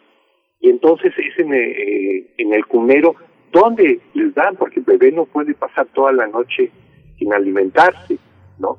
Entonces, y ahí se les da una fórmula, no se, eh, no se informa de que esa, esa práctica se está haciendo, eh, las madres salen y a veces les regalan las muestras de, la leche, ¿no? Y, un bebé que, se le da su daño de leche materna es un bebé que muy posiblemente rechaza la, leche materna porque tiene más cantidad de azúcar, ¿no? Entonces, eh, hay desde eso que no, no vemos nosotros como gente que no estamos en este mundo de los profesionales de la salud, ¿no?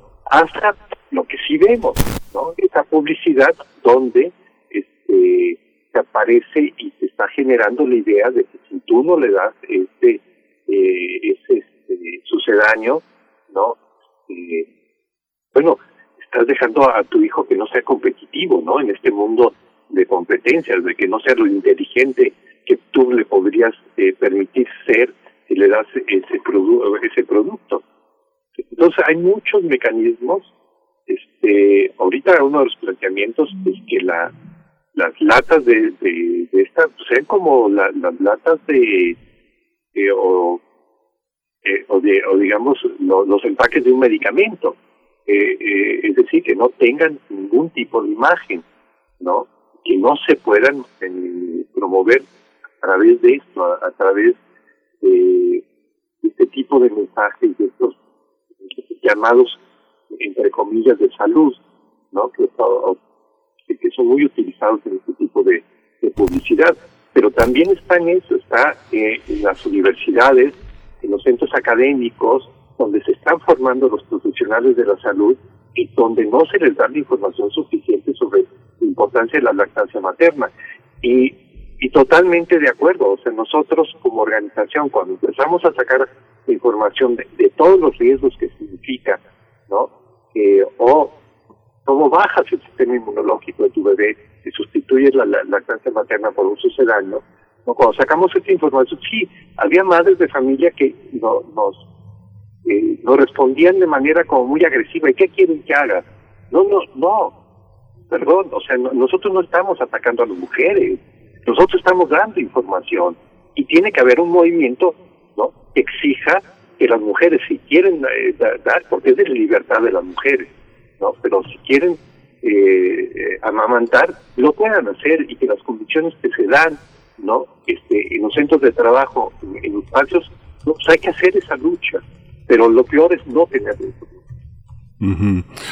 Bueno, estamos llegando casi al final, Alejandro, pero bueno, el tema, el tema es muy polémico porque muchas es un problema pues de sensibilidad. Se veía la estadística de 17 de cada 100 mujeres que tienen que, que, dan a luz son, son adolescentes. Muchos de los embarazos adolescentes son con una enorme frustración, una enorme violencia, un enorme abandono y esto eh, impide tener una cercanía que permita tener una, una, una visión más generosa hacia un bebé que pues en el fondo no se no, se desea, no se quiere y es parte de la, de la tarea que, que tenemos eh, frente, a este, frente a este universo de embarazos indeseados. Pero en este, en este territorio donde las empresas tienen tanta preeminencia, ¿cómo, cómo, cómo, cómo evitarlo? ¿Cómo esta parte legislativa es importante, pero hay algo en el personal de salud con el que se tenga que, que, trabajar pensando eh, y la información más, más, más, más básica, ¿no? Por ejemplo, todos los beneficios que la mujer que amamanta va a tener, no sé, eh, eh, reduce el peso, disminuye la, presión, eh, disminuye la, diabetes que da a lo largo del parto, este, la osteoporosis, las hemorragias posteriores, cómo entrar en esa parte de difusión que es tan importante y al mismo tiempo también nuestro derecho. Si el código se volviera ley, si la información que tuviéramos por ejemplo, este, eh, que se obligara a dar esta información cada vez que una mujer entra a parir en, eh, en, un hospital, en un sanatorio. Este, si tuviéramos la información, por ejemplo, de por ejemplo, un, registro del médico, ¿no? Del médico que uno lo atiende o que la, atiende a la mujer, ¿no? De qué porcentaje tiene de cesárea, ¿no? Este, y, y, perdón que mencione mucho el tema de la cesárea, porque se vincula mucho, un, justificante para retirar al niño recién nacido de la madre y que no es justificante, no tampoco, no es cuando tiene una cesárea la mujer y entonces hay que descansar, la mujer necesita descansar, es el argumento. Y eso se ha demostrado que tampoco es necesario, que el bebé, o sea, la cuestión de la estancia del bebé ¿no? Junto con la madre, ¿no? Porque eh, eh, eh, hay esta política de que la mujer tiene que descansar y entonces el bebé se lo llevan toda la noche al, al y ahí es donde le, dan la, el sucedáneo. Entonces, este, si tenemos la ley, si el código se vuelve ley, habrá muchos instrumentos que se pueden desarrollar para fortalecer la lactancia materna. O sea, estamos sustituyéndola. Los primeros mil años de vida de, un niño son fundamentales para el desarrollo a lo largo de su vida y, la alimentación es fundamental. Y, la, e, es increíble, es increíble, por ejemplo, saber que cuando un niño nace por un parto natural, y en el conducto vaginal, unas horas antes, se están generando una cantidad de bacterias que el niño al nacer las va a asimilar, van a entrar en su organismo y esas bacterias le van a ayudar a digerir. Este, es, es, una cosa maravillosa cuando uno lo sabe. Si un niño nace con una cesárea, pues ya no son esas bacterias, van a ser otras bacterias que no le van a dar beneficios y que a lo mejor pueden representar un riesgo. Entonces, este, yo creo que algo que tenemos que entender más allá de todo esto, ¿no?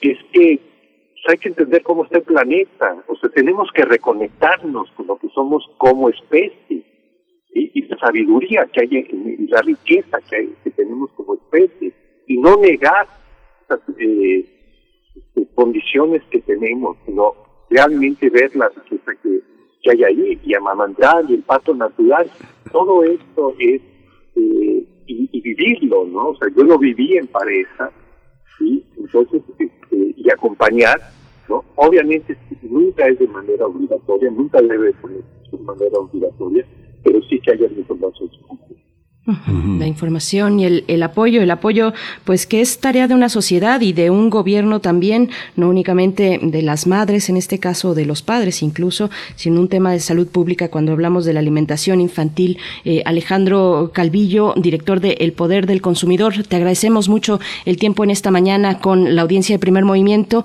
y pues sí, un tema polémico. Hay varios, varios comentarios en redes sociales si tienes oportunidad después de revisar algunos, pero te agradecemos por el momento esta participación. Muchas gracias, un gusto. Hasta pronto. Muchas gracias. Vamos a ir, vamos a ir con eh, una cápsula, una cápsula de, de, Verónica Ortiz, justamente un tema, un tema muy interesante, una gran novela de Luisa Josefina Hernández que ha publicado el Fondo de Cultura Económica y que ahora vuelve a circular. Se llama Las Confesiones, nada menos. Queridas, queridos, un saludo muy cariñoso para todos ustedes, los, las radioescuchas y desde luego para el equipo que hace posible Primer Movimiento. Este 8 de marzo es el Día Internacional de la Mujer y qué mejor recomendación que leer a nuestra premiada narradora y dramaturga Luisa Josefina Hernández, quien acaba de publicar su segunda novela inédita, Como los Gorriones historia que sucede a través de monólogos interiores y conversaciones de su protagonista, un joven clase mediero, y da cuenta de la vida familiar de una madre imprescindible y un padre ausente y las complejas relaciones con su entorno. Maestra en la creación de personajes y diálogos, en cada párrafo nuestra autora disecciona un microcosmos que se adentra en la identidad femenina, construyendo un entramado crítico de una sociedad mexicana que ahoga la mujer y enclaustra a sus habitantes en clases sociales que limitan y generan situaciones injustas y descarnadas. Les recuerdo que el año pasado, después de un largo periodo de silencio, Luisa Josefina Hernández publicó Las Confesiones, también inédita. Después de leer como Los Gorriones, simplemente no puedo decirles cuál me gustó más. Ambas novelas atrapan nuestra atención desde el principio. Les recuerdo que Las Confesiones, en esta novela, la autora construye una penetrante exposición de las complejas relaciones sociales y psicológicas derivadas del catolicismo, clasismo y los prejuicios que regían el comportamiento de grandes sectores de la sociedad del siglo XX y desde luego diría que aún de este siglo. Ambas novelas, narradas a través de diálogos ágiles cargados de humor crítico, nos irán revelando la profundidad de los personajes sus búsquedas y frustraciones en un ambiente condicionado por ideas obcecadas y machistas. Nacida en la Ciudad de México en 1928, Luisa Josefina Hernández, además de reconocida dramaturga, es traductora, narradora y ensayista. Fue la primera mujer en recibir la beca del Centro Mexicano de Escritores. En 1982 obtuvo el premio Javier Villarrutia y en 2002 el Premio Nacional de Ciencias y Artes en el área de literatura y lingüística. Desde aquí le enviamos un muy, muy afectuoso saludo. Ambos títulos, como Los Gorriones y Las Confesiones de Luisa Josefina Hernández, fueron editados por el Fondo de Cultura Económica a precios muy accesibles en su colección popular. Una celebración y un placer leer a tan grande narradora mexicana. Más libros, más libres. Hasta la próxima.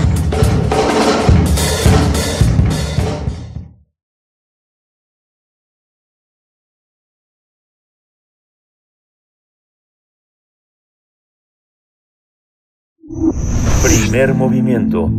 Hacemos comunidad con tus postales sonoras. Envíalas a primermovimientounam.gmail.com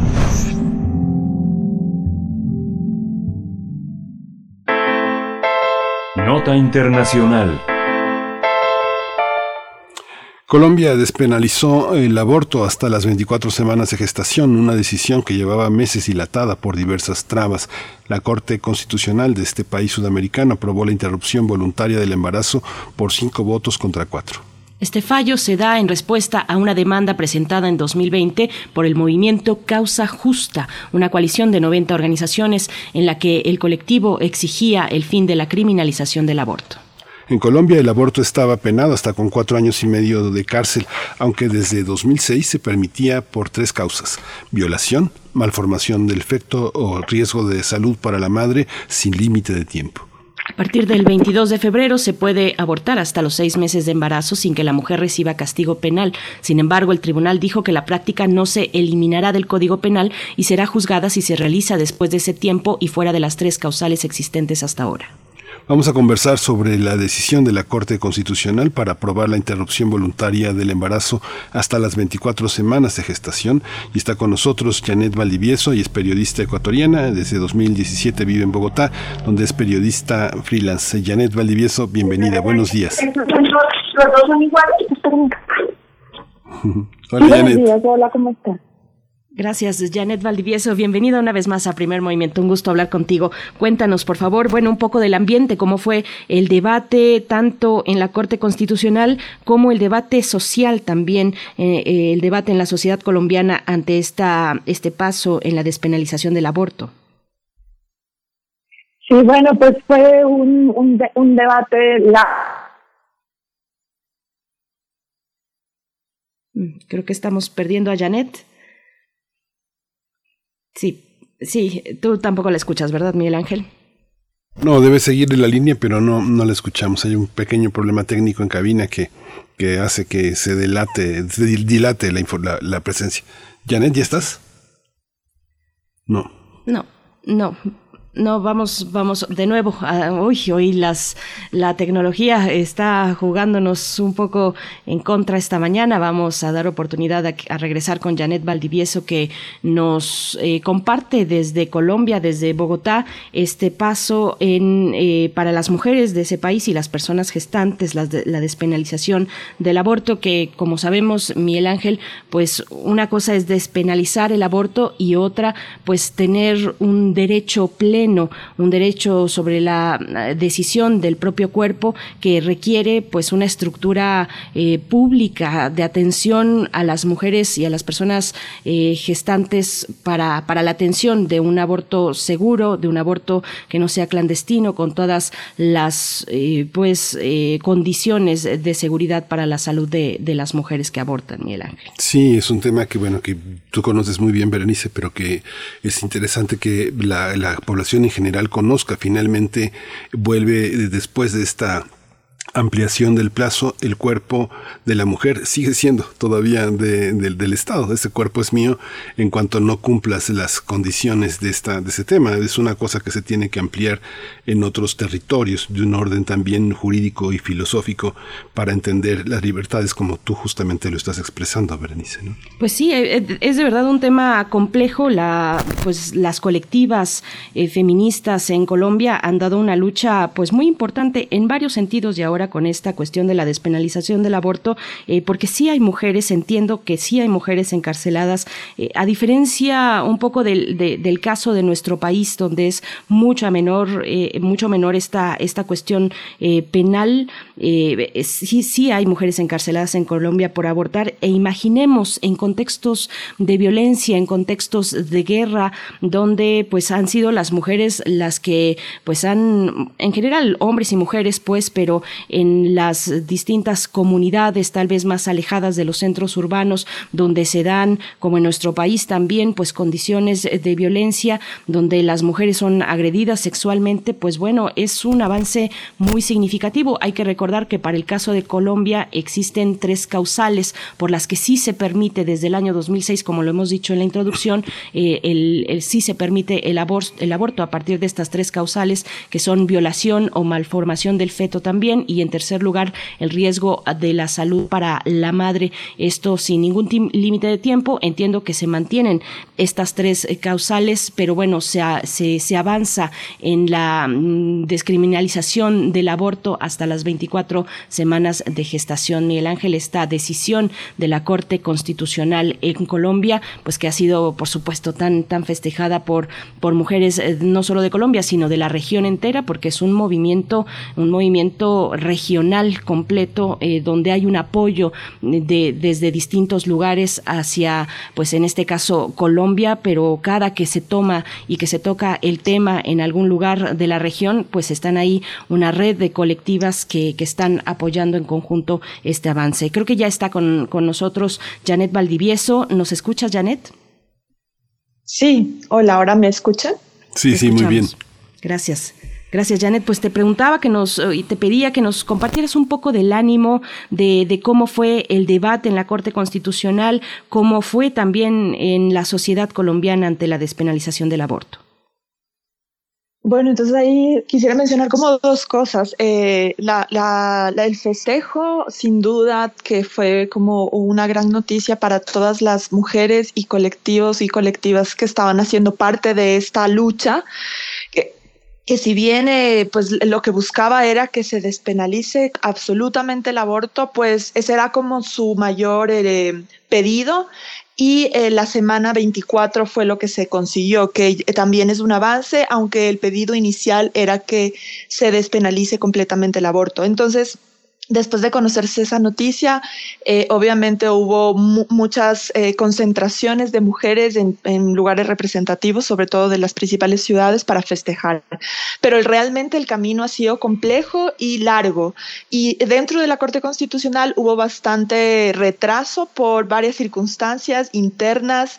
Eh, recusaron a uno de los magistrados porque se había eh, pronunciado a favor del aborto en alguna entrevista, tuvieron que cambiar eh, y hubo ahí algunas, em, digamos, eh, cosas internas que hicieron que em, se retrase un poco la decisión, pero finalmente la sentencia se dio, estamos muy pendientes de que se cumpla, porque una cosa es, digamos, en el papel, lo que la Corte eh, ha fallado y otra todavía sigue siendo el acceso en términos de este derecho a la, al tema de salud y a que eh, todavía es un tema que hay mucha estigmatización, sobre todo en, varias eh, zonas rurales, es, difícil acceder a este tipo de cosas. Y, ha habido pues también mucha polémica respecto a por qué hasta la semana 24.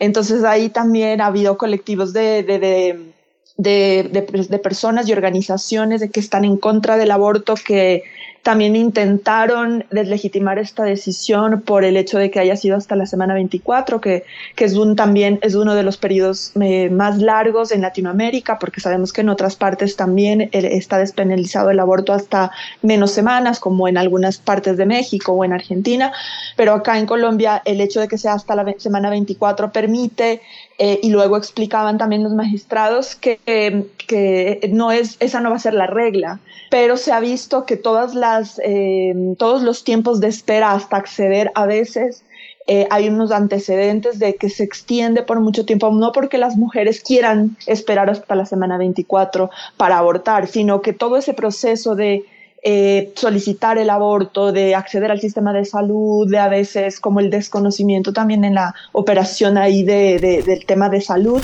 hace que muchas cosas se retrasen. Entonces, em, eh, igual es un mínimo, según las estadísticas que se manejan, es mínima la cantidad de mujeres que esperan hasta ese momento para, para practicarse un aborto. Entonces, eh, realmente es, una, es un logro de, de un colectivo de, mujeres de diferentes organizaciones que se llama Causa Justa. Eh, y fue de los, eh, hubo dos, dos demandas ante la Corte Constitucional sobre este tema y fue con una de esas, de esta organización Causa Justa, donde los magistrados y magistradas se, se, se pronunciaron. Eh, ahí también hay que decir que llamaba mucho la atención que, bueno, el, el, el veredicto ahí fue bastante apretado, fue 5 a 4, 5 eh, magistrados a favor y, y 4 en contra. Y, eh, y, llamaba la atención también y que tres de las magistradas que estaban en contra eran mujeres y solo una de las magistradas que se pronunció a favor era mujer también. Entonces todavía pues ahí uh, la discusión que se dio, pero acá la Corte Constitucional es muy respetada porque siempre ha sentado precedentes en derechos eh, y ha, ha, pedido también que se regule y que haya más regulación y protocolos por parte de otras organizaciones e instituciones del Estado para que finalmente las mujeres, ya teniendo la sentencia, puedan acceder a este derecho. Sí, ese aspecto que, mencionas, eh, Janet Valdivieso, yo no sé, estaba, estaba tratando de encontrar alguna evidencia, algún dato de, de, cuánto tiempo tarda en que se tramite esa solicitud cuando se hace en el sistema público de, salud. Si uno piensa que eh, en diciembre las, las, eh, las citas de no urgencia que se hicieron a principios de diciembre estaban para partir del 22 de febrero, pensando en que una radiografía que se solicitaba en el sistema de salud a principios de diciembre podía estar en marzo o en, o en, abril programada. Esta parte, esta parte se tiene que legislar cómo, cómo entrar eh, eh, en una medicina de especialidad como es la atención ginecológica eh, que tiene que pasar al siguiente nivel de atención, no el de la, no el de la primera, no el de la primera solicitud, sino el de la segunda solicitud. Cómo, cómo agilizar ese tema. Es un tema que está en toda Latinoamérica, ¿no?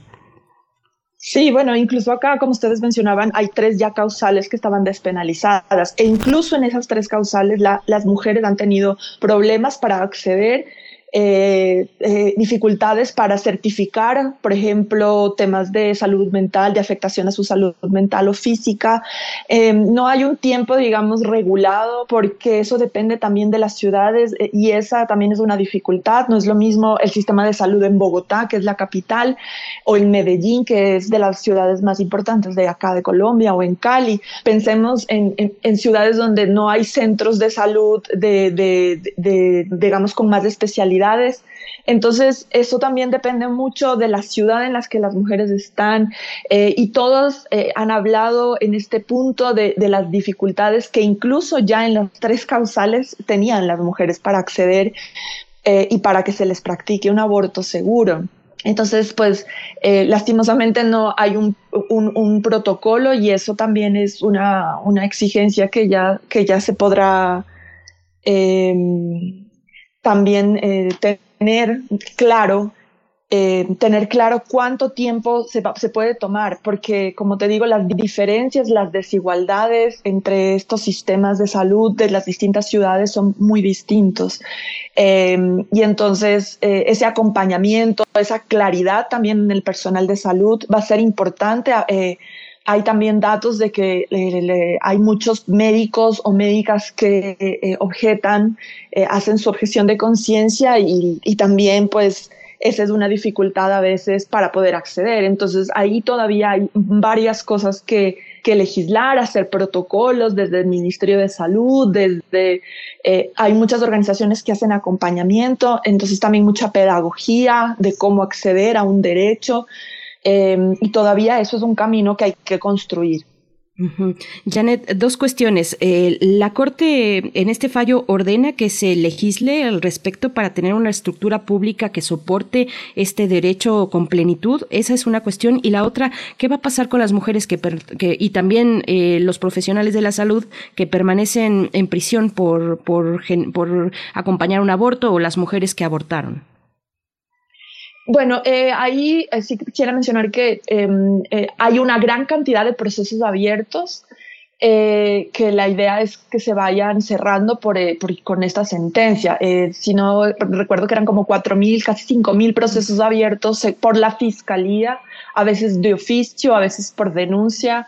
En los medios de comunicación se han contado varias historias de mujeres que sus testimonios ilustran bien todo lo que han tenido que pasar. Entonces, eh, con esta decisión, pues esos, esos eh, procesos tendrán que ser cerrados eh, y notificar ese cierre y que las mujeres que están y, los, y algunos médicos y médicas que están en estas situaciones puedan puedan, digamos, eh, tener como cerrados sus procesos. No tengo ahorita la cifra de cuántas personas están eh, eh, de, detenidas, pero realmente es un número menor en, en, comparación al número de procesos abiertos en distintas fases de investigación.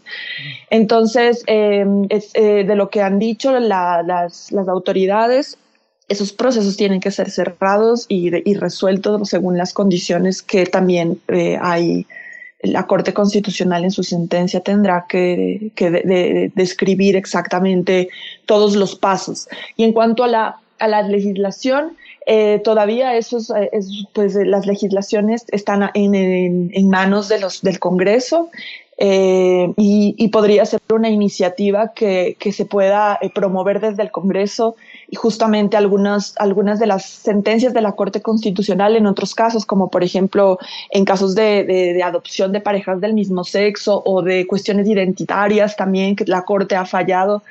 Eh, eh, ha, ha, ha, pedido al Congreso que reglamente, que eh, legisle y que dé más detalles de cómo deben procederse a estas cosas para que no termine siendo facultad de una u otra persona que sea la que atienda, pero lastimosamente en la mayoría de los casos eh, eh, hay unas deudas del Congreso respecto a, a ponerse a legislar. Y recordemos que justo en este momento eh, acá hay elecciones de Congreso, entonces también será, es un tema que estuvo en la, está en la campaña también eh, y que tendremos que ver cómo, cómo se vuelve una realidad. Pero con la sentencia de la Corte, esto ya es un derecho que tiene que ser eh, cumplido y tramitado y hay acá otras instancias legales para exigir también el, el, el, en base a esta sentencia que ese derecho se cumpla. Entonces yo creo que es una gran noticia por la que todas festejamos, pero también hay que seguir exigiendo lo que les decía respecto a la claridad en los protocolos y también al acompañamiento y a la pedagogía tanto en las mujeres como en los centros de atención para que esto se cumpla de la mejor manera sin revictimizar como ha venido pasando a las, a las mujeres que buscan eh, acceder a este derecho. Sí, finalmente también, bueno, ya, nos queda, nos queda despedirnos, pero seguiremos, seguiremos con este, con este tema, Janet, eh, el, tema que queda, que queda en el bolsillo, pero hay que tra tratar es el papel de las iglesias en estos momentos en la, en el que la legislación latinoamericana que han promovido las mujeres ha sido muy importante. Los dos polos en Sudamérica, pues son Colombia y son Chile, que ha sido la iglesia un papel muy importante en esta situación, ¿verdad? Sí, nadie espera realmente que un pronunciamiento a favor de estos grupos, ¿no? Eh, sí. Todo lo contrario, han, han, han, tratado de dar sus argumentos, eh, pero claro, la, en un estado laico como es eh, Colombia, la Corte Constitucional pues ha hecho su análisis eh, largo respecto a este tema y, y la separación pues, de iglesia-estado está muy clara. Claro que tiene su influencia social, por supuesto, pero eh, esto es, un, es una cuestión que ya sienta una jurisprudencia respecto a, a, al tema. Sí. Bien, pues Janet Valdivieso, periodista ecuatoriana eh, basada en Bogotá, periodista freelance, te, te, saludamos hasta allá, hasta Colombia y te agradecemos esta, esta posibilidad de, de, pues de dar muestra de lo que está ocurriendo en Colombia luego de esta decisión de la Corte Constitucional. Muchas gracias, Janet. Bueno, muchas gracias a ustedes, que tengan buen día. Hasta pronto. Igualmente, pues bueno, ahí está esta cuestión, este avance en Colombia, todavía mucho por realizar. De nuevo, eh, lo dicho, despenalizar es una cosa, es quitar del Código Penal, pero legisla, eh, legalizar implica pues extender una estructura pública para que esta práctica eh, sea un derecho pleno, que sea seguro y en condiciones óptimas para quien aborta y para quien ayuda a abortar a una mujer, a una persona gestante. Miguel Ángel, ya son las nueve de la mañana. Sí, nos vamos, nos vamos, nos despedimos de la radio Nicolaita, que con nosotros. Eh, regresamos en un par de minutos. Síguenos en redes sociales. Encuéntranos en Facebook como Primer Movimiento y en Twitter como arroba PMovimiento. Hagamos comunidad.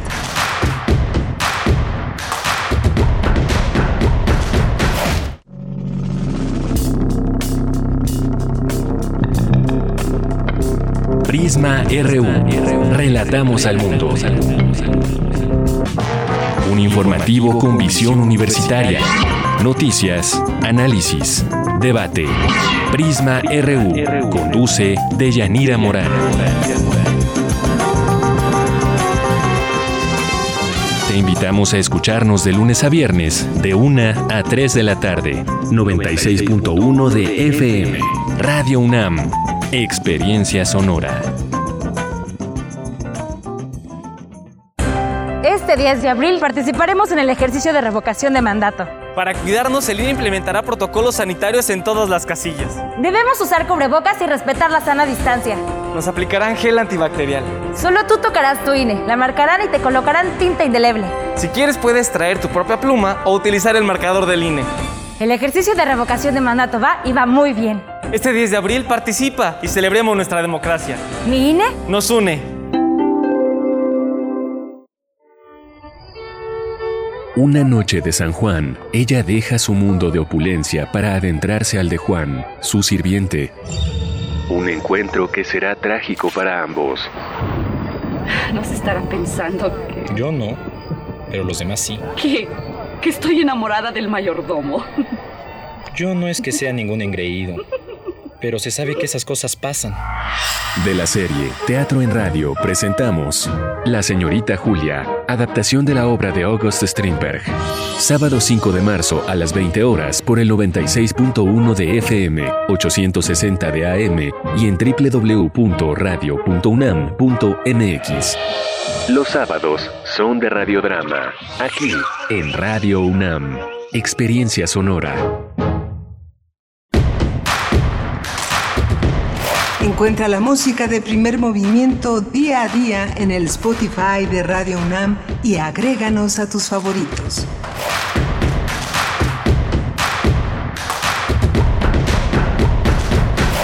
Hola, buenos días. Ya son las nueve con tres minutos de la mañana. En este miércoles 2 eh, de marzo empezamos eh, a comernos marzo eh, a, dentelladas, llegando a la primavera ya tan, tan esperada después del frío. Hoy está Socorro Montes en la cabina eh, timoneando esta, esta producción en Adolfo Prieto 133 en la Colonia del Valle, la sede de Radio UNAM. Violeta Berber está en la asistencia de producción. Frida Saldívar es nuestra productora ejecutiva y Berenice Camacho conduce Primer Movimiento. Buenos días, querida Berenice. Buenos días, Miguel Ángel Quemain. Aquí estamos iniciando nuestra tercera hora de transmisión. Oye, eh, eh, con que marzo no nos coma a nosotros, pues ya estamos del otro lado, Miguel Ángel, porque vaya que han sido complicados todos estos meses, estos meses de, de pandemia. Pero bueno, estamos aquí acompañándoles en su mañana de miércoles, aquí en Primer Movimiento, donde proponemos hacer comunidad a través de la radio pública, de la radio universitaria. Estamos también leyendo sus comentarios, pues la hora anterior, mm, una hora que eh, pues dedicamos a dos aspectos de la vida de las mujeres y de una sociedad también como, como la nuestra y en el caso también del, aborto, en el caso de Colombia, eh, hablamos antes de la mercadotecnia de las fórmulas lácteas y el informe de la OMS, estuvimos con Alejandro Calvillo al respecto conversando y Rosario Durán nos dice, ya había escuchado, bueno, es que de esta conversación surgió el tema de la cesárea, por supuesto, del parto natural, de las cesáreas, de la alimentación infantil, claro está, en estos momentos, además de pandemia, donde se ha puesto de manifiesto para el caso de México en la cuestión de las comorbilidades, la alimentación infantil, la alimentación de una población eh, y, y, que, y cómo ha impactado pues en estos momentos de pandemia. Rosario Durán nos dice, ya había escuchado de los beneficios para el bebé que nace de un parto natural independiente a que el bebé aprenda a luchar por salir, dice Rosario Durán.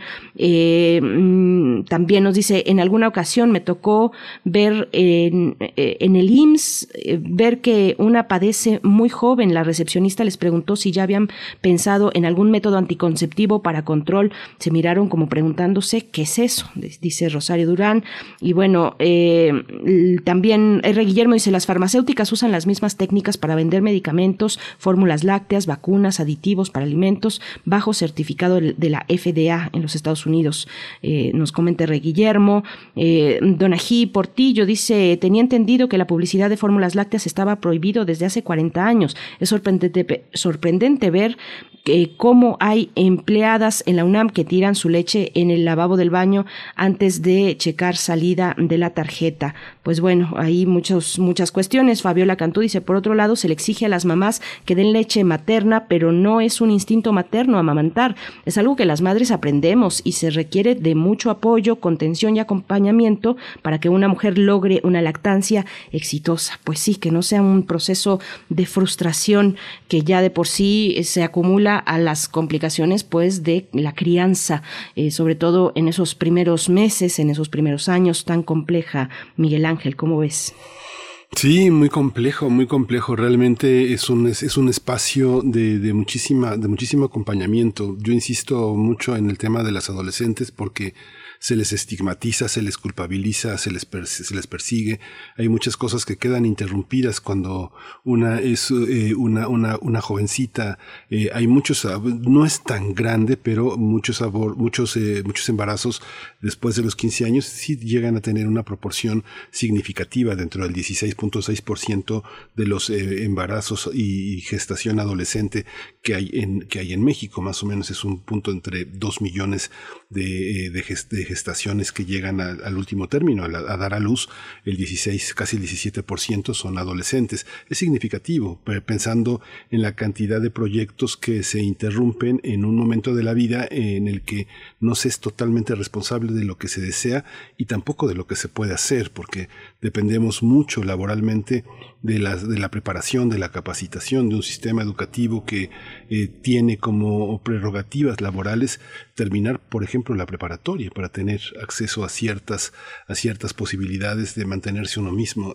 Es muy difícil y está muy estigmatizado. Yo creo que esa tarea corresponde mucho a las personas que tutelan, hombres o mujeres. Yo creo que hoy los hombres este, estamos obligados a tener esa posibilidad de, de ser un acompañante confiable en esas tareas de, de, de, desarrollo, de apoyo en, la, en los primeros meses de la maternidad, de nuestras hijas, de nuestras sobrinas, de nuestras amigas, de todas, ¿no?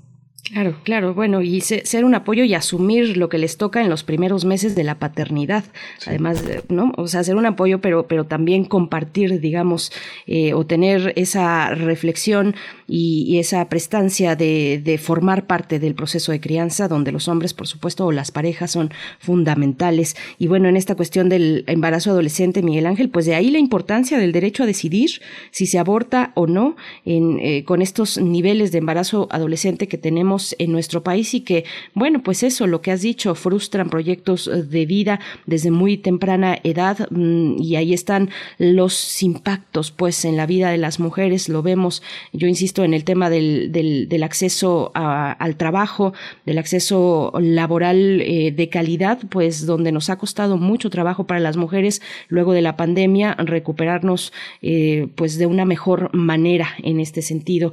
Pero bueno, tenemos también por delante otros temas importantes. Vendrá la poesía necesaria en unos momentos y le sigue la mesa del día. Vamos a hablar de la violencia contra la prensa en México.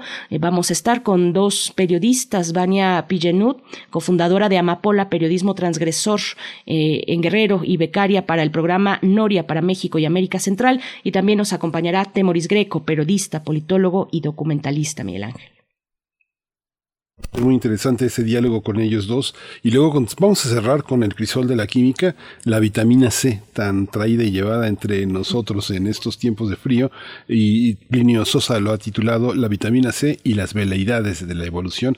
Plinio Sosa es académico de tiempo completo de la Facultad de Química, está dedicado a la docencia y a la divulgación de la química, una divulgación de un alto nivel poético y literario. Bien, pues vamos entonces con la poesía necesaria. Vamos. Primer movimiento. Hacemos comunidad con tus postales sonoras. Envíalas a primermovimientounam.gmail.com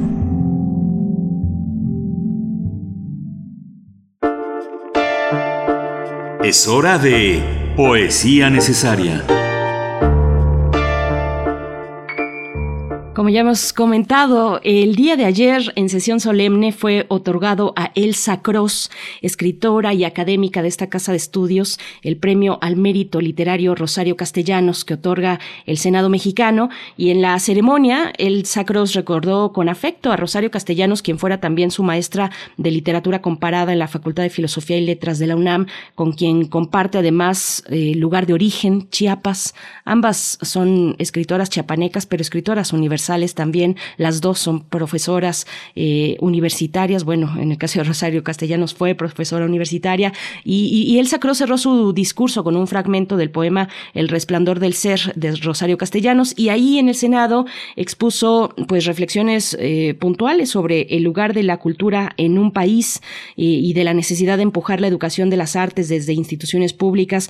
Dijo que un país sin cultura es un país sin destino. La cultura, así como las ciencias y las artes, está más allá de cualquier ideología política, de cualquier persuasión religiosa o fines que sean ajenos a su propia esencia. También continuó diciendo que el arte en particular no es elitista, no es un privilegio de ninguna clase social y debemos impedir que eso suceda poniéndolo al alcance de todos. Dijo, siento que es urgente que exista una política pública de Estado que proporcione a sus niños y a sus jóvenes una educación artística formal y de calidad y también al final bueno, eh, fue un, largo eh, recorrido por estas cuestiones, muy interesante, y decía también que los efectos del arte no se pueden medir ni cuantificar, pues son invisibles y tal vez, tal vez por eso son más poderosos. Y bueno, esto fue parte del, del discurso del, de Elsa Cross ayer en el Senado mexicano y el poema, el poema de esta mañana se titula Shiva Danzante, eh, se encuentra en las danzas del libro mm, Babiano, este libro publicado en 1986 eh, y de ahí se desprende su material de lectura en la UNAM también que está disponible en la página de material de lectura eh, y otra referencia complementaria también a este poema eh, está en La danza de Shiva y los procesos cósmicos publicado en la revista de la universidad en agosto de 1994 y que se encuentra en formato digital en su sitio electrónico. Así es que hay muchas vías para llegar al Sacro si no lo han hecho. Hay muchos materiales interesantes en la red eh, al acceso para quien tenga pues una conexión a internet. Así es que vamos con Shiva Danzante de Elsa Cross y en la música Anushka Shankar al citar con Buika en la voz. Vamos con Shiva Danzante. Hormigas suben por el pie de tu estatua. Hilos de araña enlazan tus cabellos, el círculo del mundo, arco de fuego.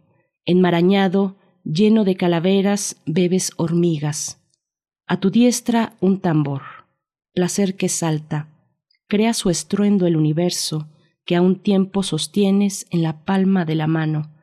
Allí también el fuego que todo lo destruye, vuelan cenizas donde tu danza se desata. La noche se pierde en el ojo de silencio, de donde emanan palabras y criaturas. Queda tu paso en el bronce detenido, incendias hacia atrás toda memoria, hacia adelante toda expectación, y en el presente puro solo te soy, me eres, los confines del mundo en las puntas de tu pelo enmarañado.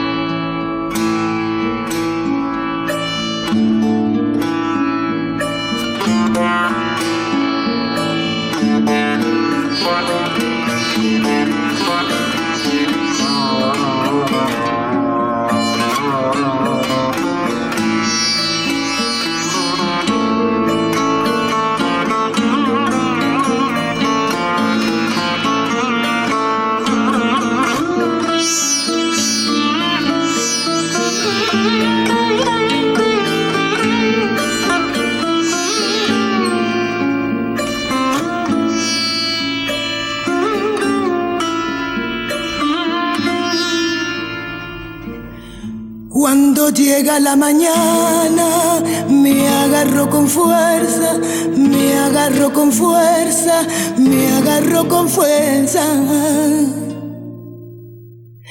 Pero ya sabía que era hora de dejar tu cuerpo apretado, casi dormido, casi dormido, casi dormido, casi dormido. algún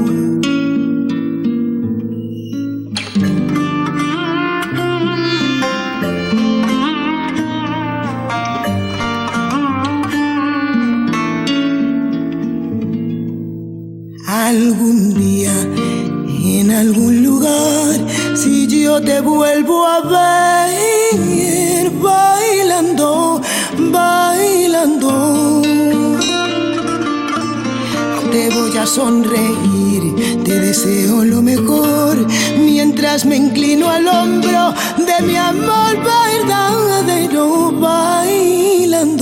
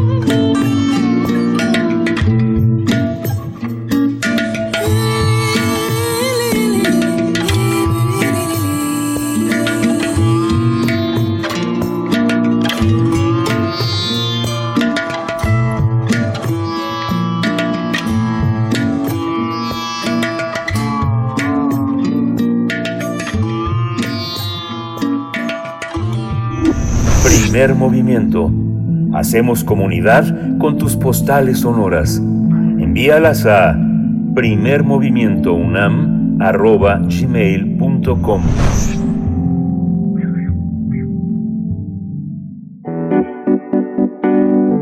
La mesa del día. El periodista José Luis Camero, conocido como Choche, fue asesinado el pasado 4 de febrero en la localidad de Empalme, en Sonora. Se trata del sexto periodista asesinado en lo que va del año, en lo que ha sido una práctica que ha atravesado los exenios de las últimas dos décadas y la mayoría permanecen impunes.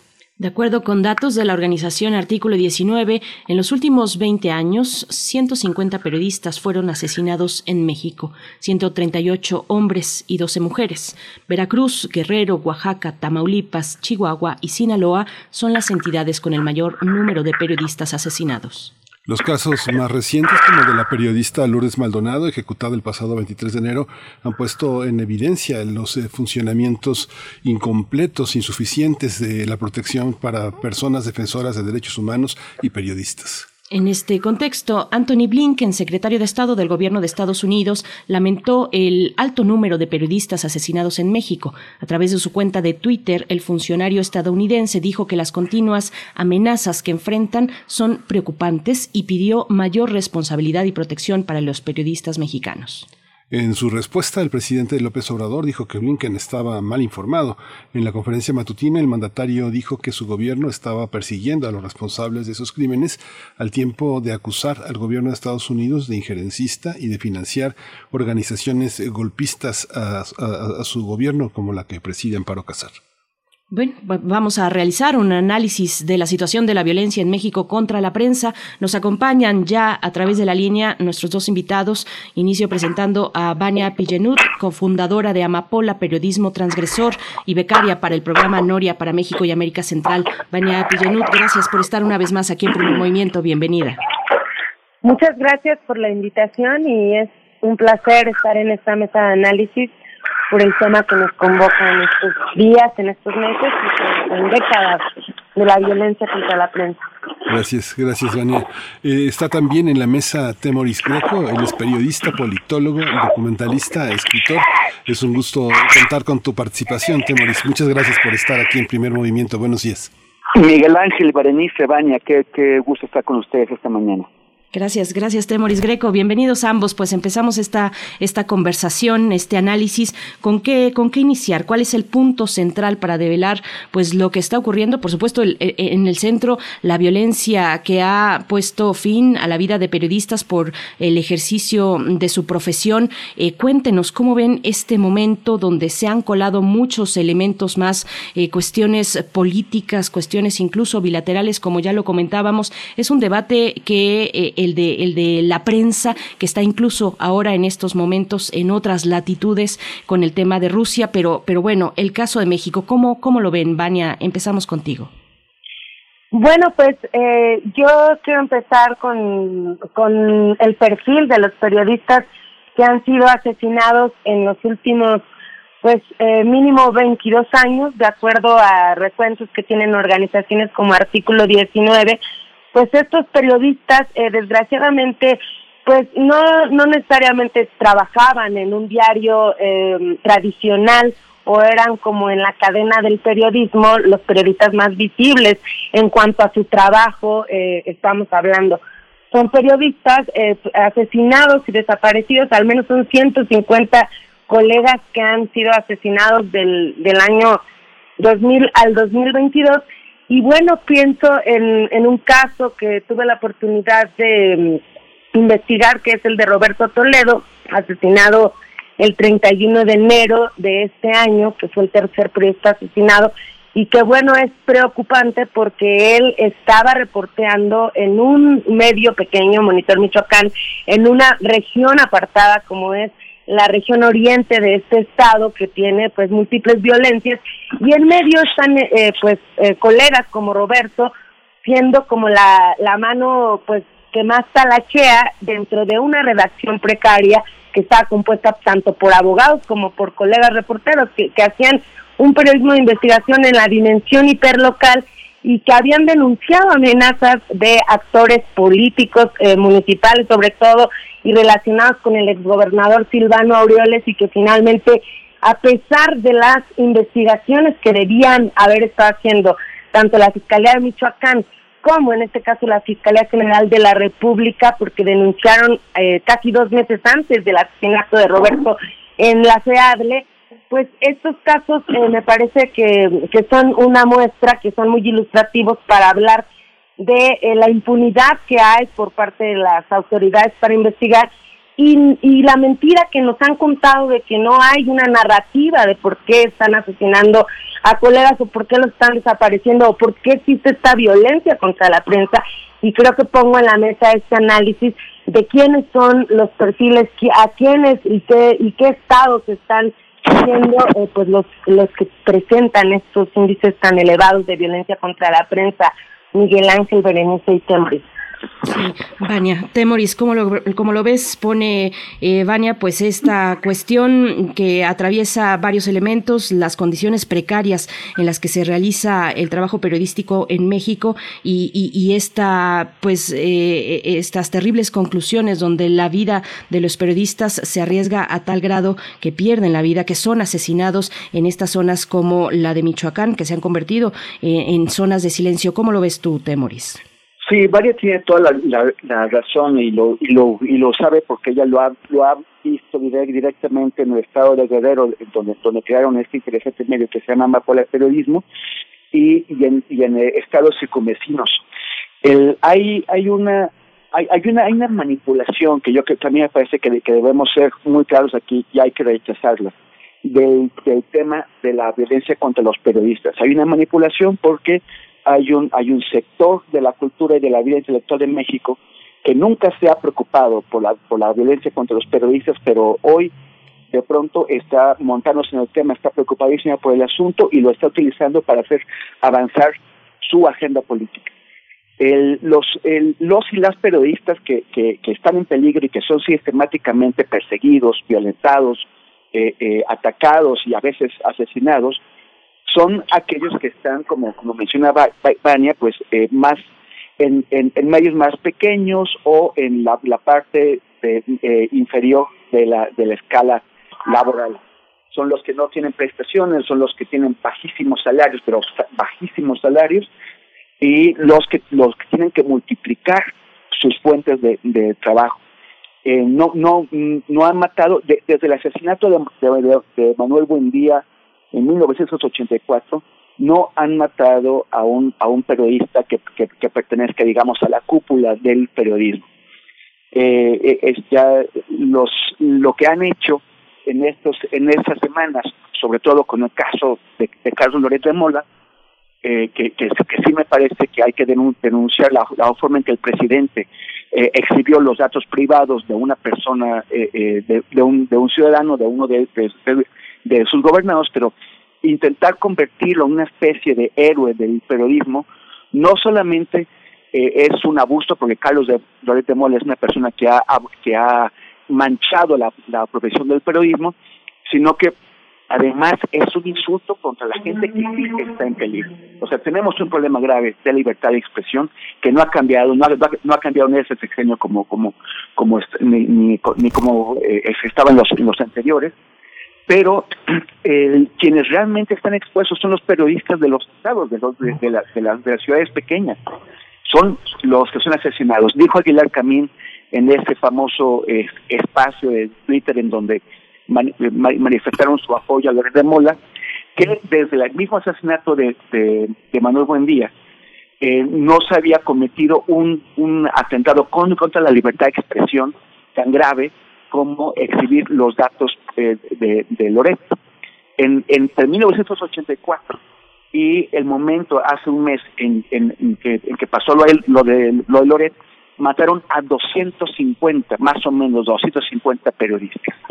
O sea, hay 250 muertos y a, Aguilar también le parece que lo más importante es eh, eh, lo de lo de Loret de Mola que, que, que, que, no está en peligro y que tiene pues un buen respaldo económico para retirarse si así lo juzgue, si, si, si, si se siente en peligro.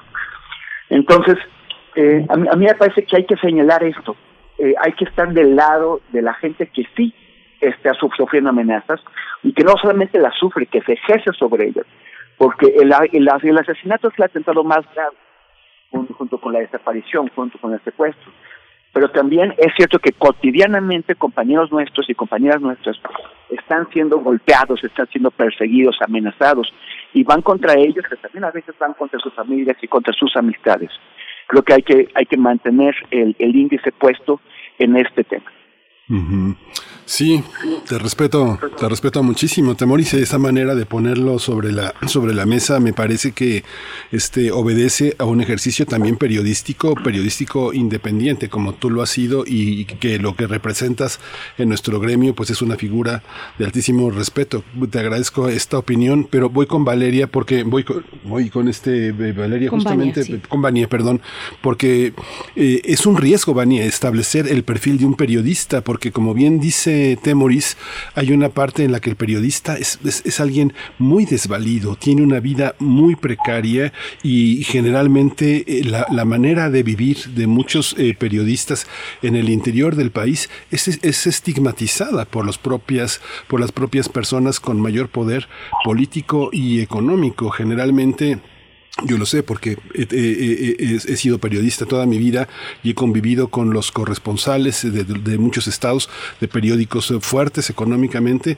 y, no los bajan a muchos de ellos de pobres diablos, de muertos de hambre, de, gente con precio. Hay esa parte que pues no persiguen periodistas culturales ni de espectáculos, sino que persiguen a las personas que decididamente han tomado una postura en favor sobre todo de conflictos ecológicos, agua, minería, eh, de conflictos territoriales ¿Cómo, ¿Cómo en este perfil que has tomado, qué es lo que has visto? ¿Qué se visualiza a través de los ojos de un periodista muerto? ¿Qué te, qué te dice el fantasma, Vania? Pues creo que es muy importante también, como lo plantea Temoris, creo que la violencia contra la prensa puede tener varios eh, alcances y, y, creo que es importante categorizar, Miguel Ángel. Creo que es importante eh, pues plantear como la definición de, de qué estamos haciendo los periodistas aquí en el país y qué estamos haciendo eh, no tiene que ver con un ejercicio hegemónico o con estas prácticas éticas o, o, desde cómo vemos lo ético para, eh, para algunas regiones, para, no, para explicarme más puntualmente.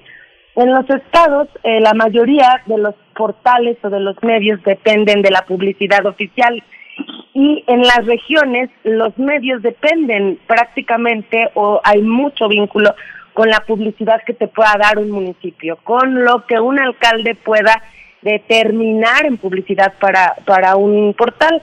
Y esto no quiere decir que el periodismo que se hace de esta manera llegue a ser menos crítico, pero tiene otras dimensiones y habla de otras realidades y esto no quiere decir eh, que no represente un estigma. Eh, pongo otro otro caso que también está en la impunidad, que es el de Cecilio Pineda Virto, asesinado en marzo del 2017 en la Tierra Caliente de Guerrero, una región que por cierto está muy pegada con Michoacán, con el estado de Michoacán, y, y es importante mencionar este caso porque como Cecilio era un periodista que se dedicaba a reportar la noticia principalmente policíaca de un grupo delictivo local de una zona en donde en ese momento se sembraba amapola, que tenía vínculos con un político eh, local que incluso llegó a ser diputado local, y él hablaba abiertamente de esto, pues se exponía en su portal, en La Voz de la Tierra Caliente, que, que era un portal prácticamente de Facebook, en donde tenía eh, pues bastantes seguidores, pues exponía esta situación en medio de otros servicios sociales como subir fichas de personas desaparecidas, como alguien que quería vender algunos productos. Y cuando matan a Cecilio, pareciera que el estigma que pesa sobre Cecilio es este vínculo que puede tener, eh, pues hablando de, de grupos explícitamente con vínculos de algunos políticos, y es este rejuego perverso en vincular al colega con algún convenio, con alguna publicidad directa de los nueve ayuntamientos en donde él se desempeñaba principalmente en Ciudad Altamirano, eh, el municipio de Pungarabato, que es el municipio económico más importante de esta región de Guerrero. Entonces, no sé si me explico, eh, tiene que ver también con cómo eh, estamos viviendo o sobreviviendo en muchos casos los periodistas y pues si nos vamos a las regiones el estigma va a estar más claro porque van a relacionar a nuestros compañeros pues con actos eh, que, que desde una mirada centralista podrían verse corruptos, ¿no?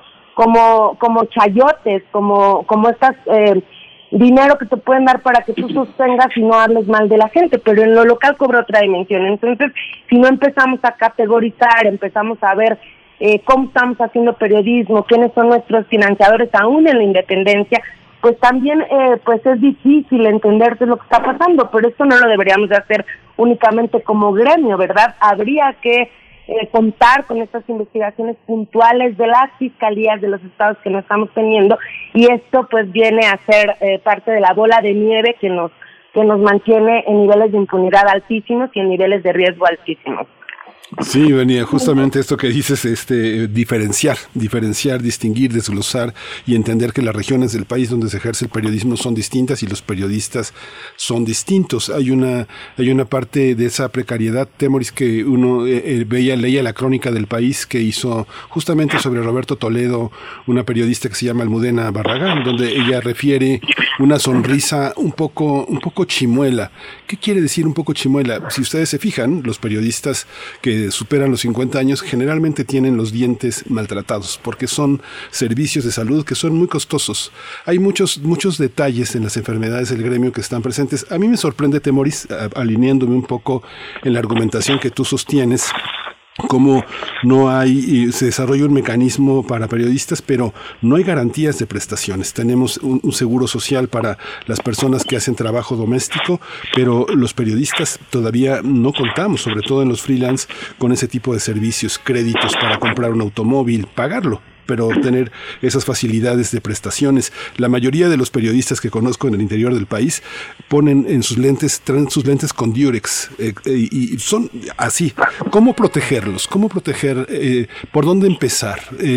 ¿Tú crees que el gobierno federal tendría que tener esa red, el legislativo, de protección humanitaria hacia el gremio?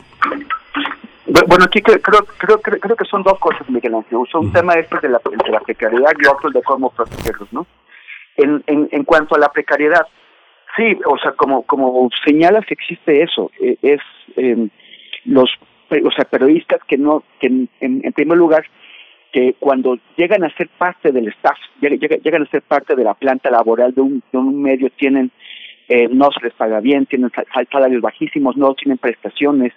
Si ocurre algo, por ejemplo, eh, tienen un problema de salud, un problema de salud que puede ser pues eh, común, pero también puede ser eh, por, contraído eh, en, en, el ejercicio en, en, el ejercicio de su labor y eso lo vimos de manera muy fuerte con el tema de la pandemia, ¿no? Porque los periodistas aquí dónde están las las historias periodísticas de la pandemia, pues están en los hospitales, están en las casas de la gente enferma, están en, en los en, en las casas funerarias, están en, en, en los panteones, lugares donde la gente se contagia.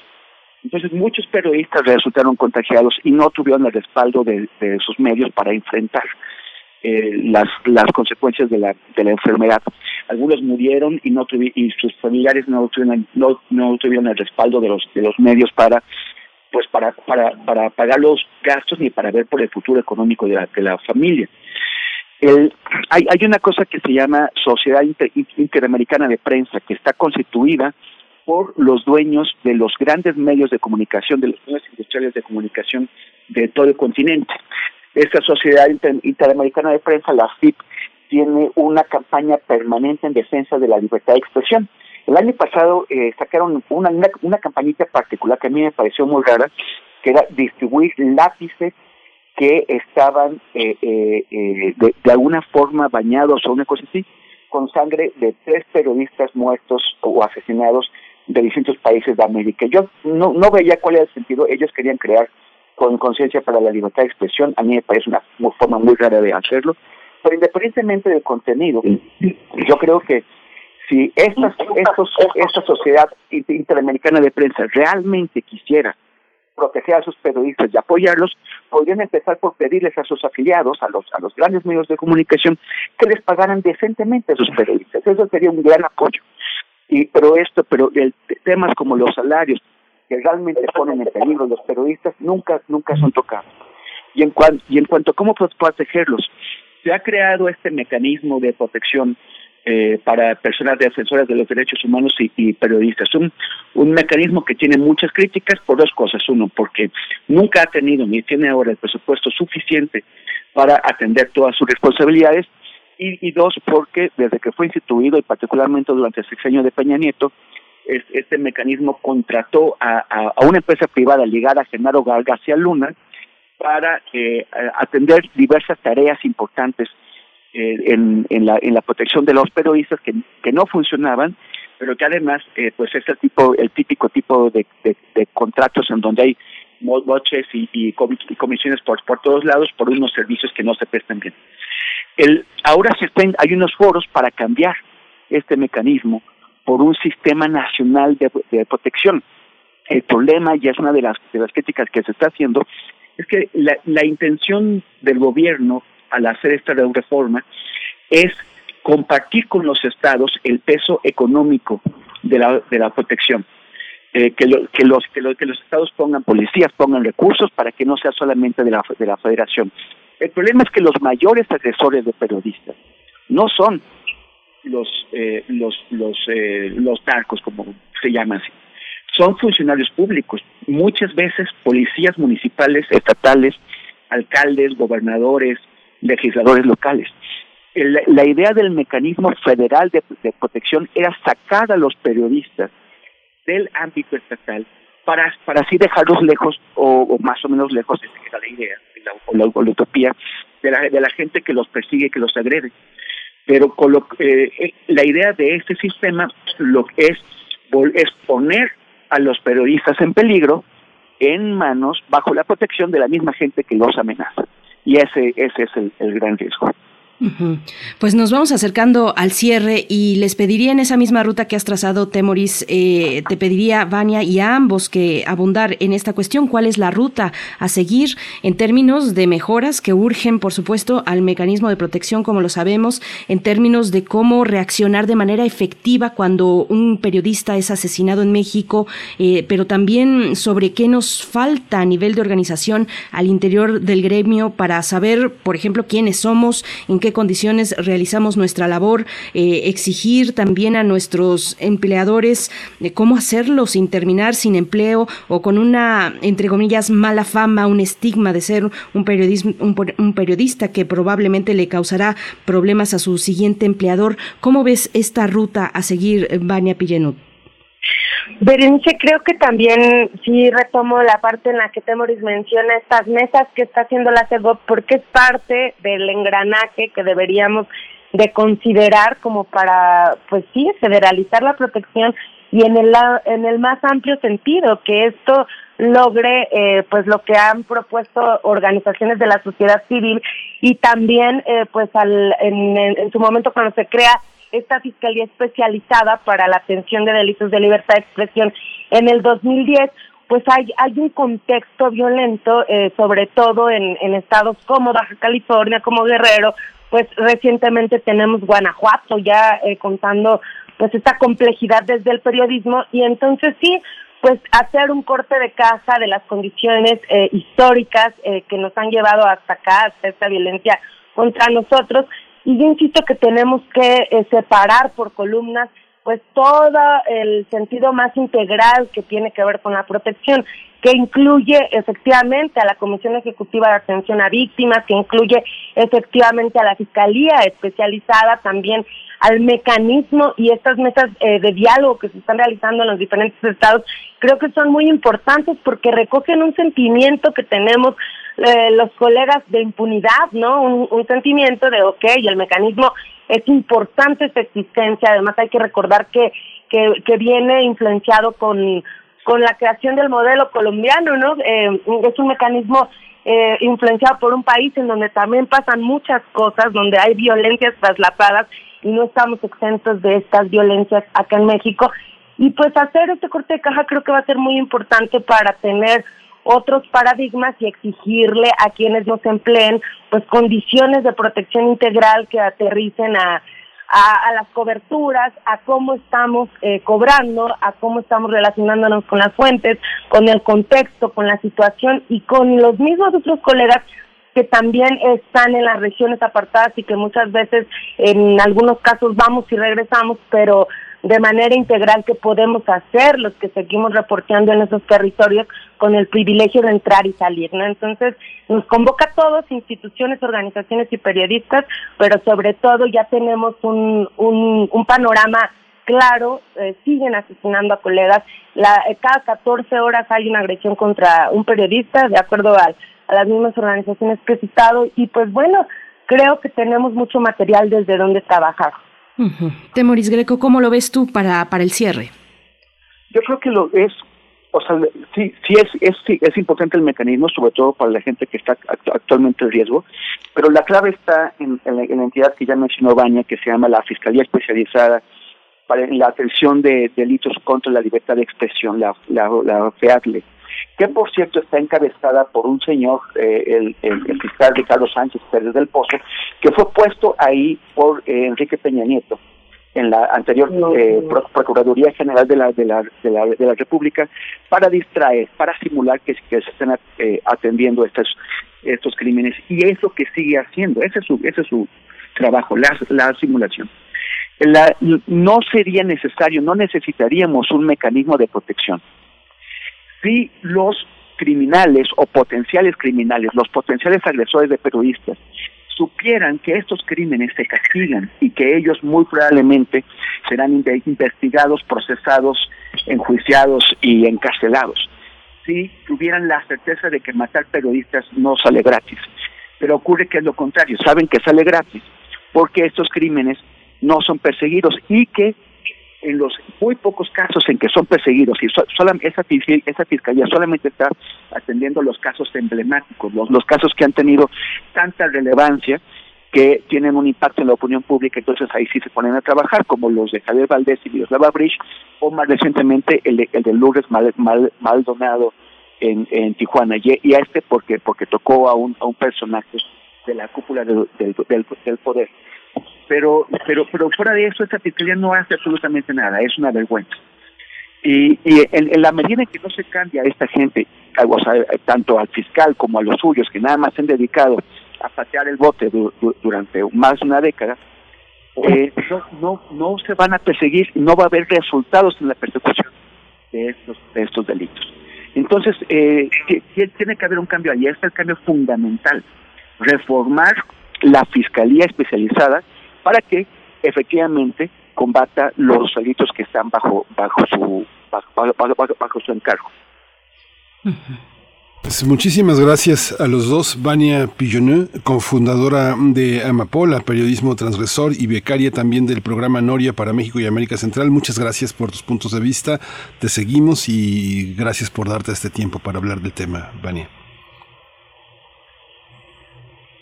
Muchas gracias y estamos en contacto. Yo creo que estos temas son muy relevantes y muchas gracias a Primer Movimiento por invitarnos a reflexionar. Muchas gracias, Temoris Greco, periodista, politólogo, documentalista, escritor, cronista.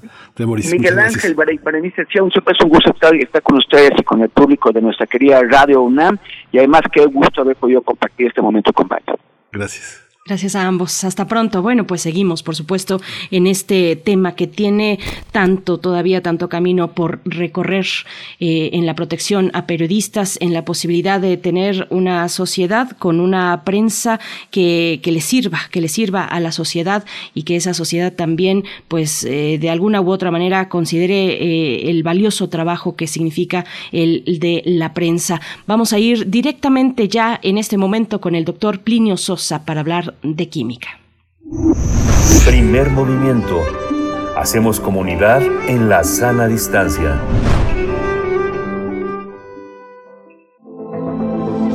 El crisol de la química. La vitamina C y las veleidades de la evolución es el tema que abordará esta mañana el doctor Plinio Sosa, quien ya se encuentra en la línea. Él es académico de tiempo completo de la Facultad de Química y se dedica a, principalmente a la docencia y a la divulgación. Doctor Plinio Sosa, ¿cómo estás? Buenos días. Buenos días, Bere, Miguel Ángel, buen día. Buenos días, doctor.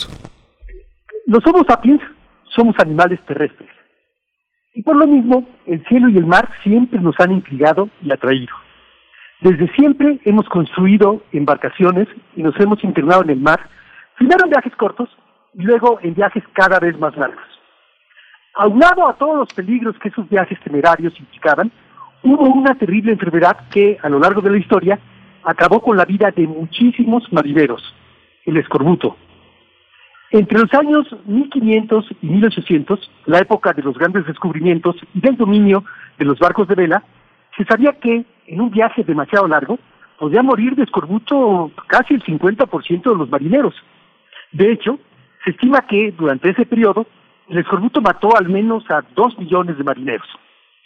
Los primeros síntomas del escorbuto son malestar general y letargo, que puede escalar a dificultad para respirar, dolor de huesos, sangrado de encías, susceptibilidad a hematomas, mala cicatrización de heridas, fiebre, convulsiones y finalmente la muerte. Los síntomas del escorbuto ya se habían descrito tanto en el antiguo Egipto, alrededor de 1500 a.C., y en la antigua Grecia, alrededor de 400 a.C.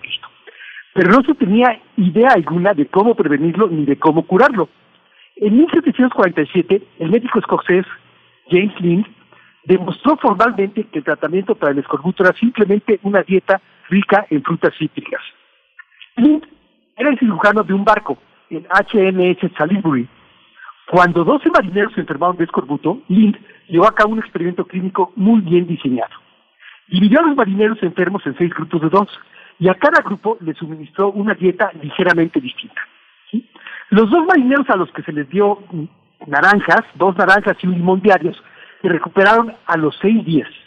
Este fue uno, y es importante por eso, de los primeros experimentos clínicos controlados reportados en la historia de la medicina, en el que se hizo uso de grupos de control. En 1928, el médico húngaro Albert Sven Georgi aisló el compuesto responsable de la cura del escorbuto, lo puede extraer de alguna sustancia natural, ¿no? de algún órgano. En 1933, el químico británico Walter Norman Howard sintetizó en su laboratorio este mismo compuesto. ¿no? O sea, ya no se extrajo, sino que lo sintetizó él en el laboratorio. Bueno, él y su grupo. Fue la primera vitamina obtenida sintéticamente. La primera. Existe natural, de forma natural, y además eh, se puede preparar en un laboratorio. Georgie y Howard le pusieron el nombre de ácido ascórbico, del prefijo a, que es sin, y del latín escorbuticus, que es escorbuto, o sea, sin escorbuto. En 1967, Georgie recibió el Premio Nobel de Medicina y Howard el Premio Nobel de Química. El ácido ascórbico no es uno, sino dos. El L, ácido ascórbico, y el B, ácido ascórbico. Las moléculas de estos dos, del L y del R, son isómeros ópticos. Son prácticamente idénticas estas dos moléculas. Tienen la misma fórmula, los átomos que las integran están conectados de la misma manera y básicamente tienen las mismas propiedades físicas y químicas. Pero aún así, son diferentes. Una es la imagen en el espejo de la otra. Así como nuestros pies, ¿no? el izquierdo y el derecho, son imágenes en el espejo uno del otro, así el L ascórbico y el D ascórbico son dos sustancias distintas. Y la razón de esta diferencia es similar a la que ocurre con las manos, con los pies. En el isómero L hay un grupo funcional que está del lado izquierdo de la molécula, mientras que en el isómero D, dicho grupo funcional se encuentra del lado derecho. La principal propiedad que los distingue es la interacción con el plano de la luz polarizada. El L ascórbico lo gira hacia la izquierda, mientras que el D ascórbico lo gira a la derecha. Por eso se les llama isómeros ópticos. De ellos dos, la vitamina C es el isómero L, es decir, el isómero L es la vitamina C. La mayoría de los animales pueden sintetizar su propia vitamina C. Sin embargo, los simios, incluidos nosotros, los humanos, varios otros primates, la mayoría de los murciélagos, algunos roedores y otros animales deben adquirirlo a través de la alimentación. Esto se debe a la ausencia de una enzima, la L-gluconolactona oxidasa, que participa en la síntesis de la vitamina C. En el caso de los simios, se cree que la pérdida de la capacidad de producir vitamina C pudo haber ocurrido hace unos 60 millones de años. Quizá la dieta era muy rica en vitamina C y entonces no actuó la selección natural para preservar esa, este, esa, enzima. Eh, bien, la vitamina C es un nutriente esencial. Está involucrada en la reparación de tejidos, la formación de colágeno y la producción enzimática de ciertos neurotransmisores. Se requiere para el funcionamiento de varias enzimas y es importante para la función del sistema inmunológico. También funciona como antioxidante. Y una última reflexión. Los isómeros L y D del ácido ascórbico son para fines prácticos indistinguibles, pero no para ese extraño fenómeno que es la vida. La evolución hizo que los seres vivos produjeran y utilizaran solo uno de los dos, ¿sí? el L. Si ingiriéramos solamente el D, nos moriríamos de escorbuto, nos daría escorbuto y nos moriríamos. ¿sí? Pero la propia evolución es la responsable de que algunos seres vivos no podamos sintetizar la vitamina C. Caprichudo y voluble, ¿quién entiende a la evolución? Ay, Plinio Sosa, lo que no sabíamos de la vitamina C, tan presente además en nuestra vida, eh, la síntesis de la vitamina C en nuestro organismo, Miguel Ángel. Sí, todo el mundo, este, todos desde, desde niño, cuando uno va a la escuela en la, la mañana, siempre la vitamina C es, es, un tema, es un tema de conversación. Limones, naranjas, plátanos, eh, está, está, forma parte de nuestra vida y que no ignoraba que en algún momento en nuestra especie se pudo llegar a producir en alguna parte de nuestro cuerpo. Es algo muy interesante. Claro, y, se produce en la mayoría de los seres vivos, ¿no? Pero nosotros no podemos hacerlo. sí.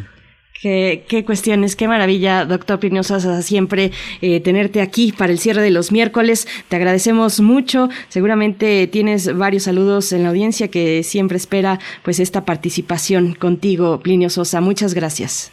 Claro, no, al contrario. Este, nos encontramos de hoy en ocho. De hoy en, ocho. Así es. Pues con esto estamos llegando al cierre de nuestro programa 9 con 55 minutos. Nos propone Frida Saldívar, nuestra productora, que cerremos con una canción de esta banda que así se, que así se llama, Escorbuto.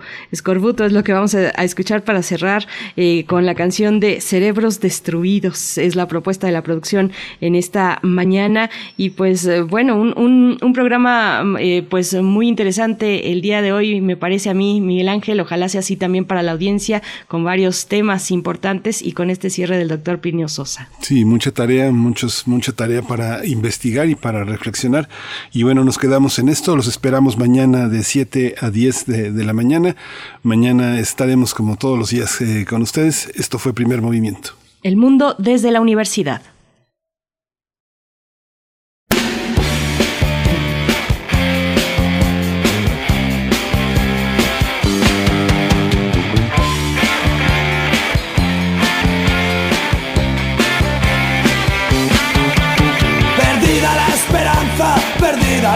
Los problemas continúan sin hallarse solución. Nuestras vidas se consumen, el cerebro se destruye, nuestros cuerpos caen rendidos como una maldición. El pasado ha pasado y por él nada hay que hacer. El presente es un fracaso y el futuro no se ve.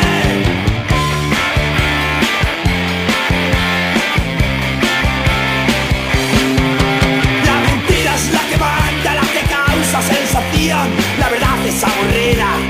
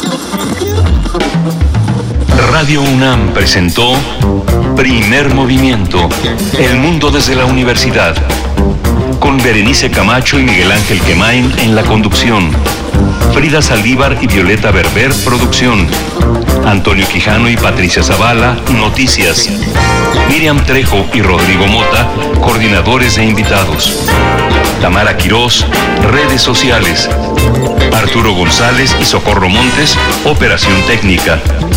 Servicio social, Lisette Pérez e Iván Chavarría. Locución, Tessa Uribe y Juan Stack. Quédate en sintonía con Radio UNAM. Experiencia sonora. En 85 años hay más de 700.000 horas y más de 4 millones de minutos. Puedes imaginar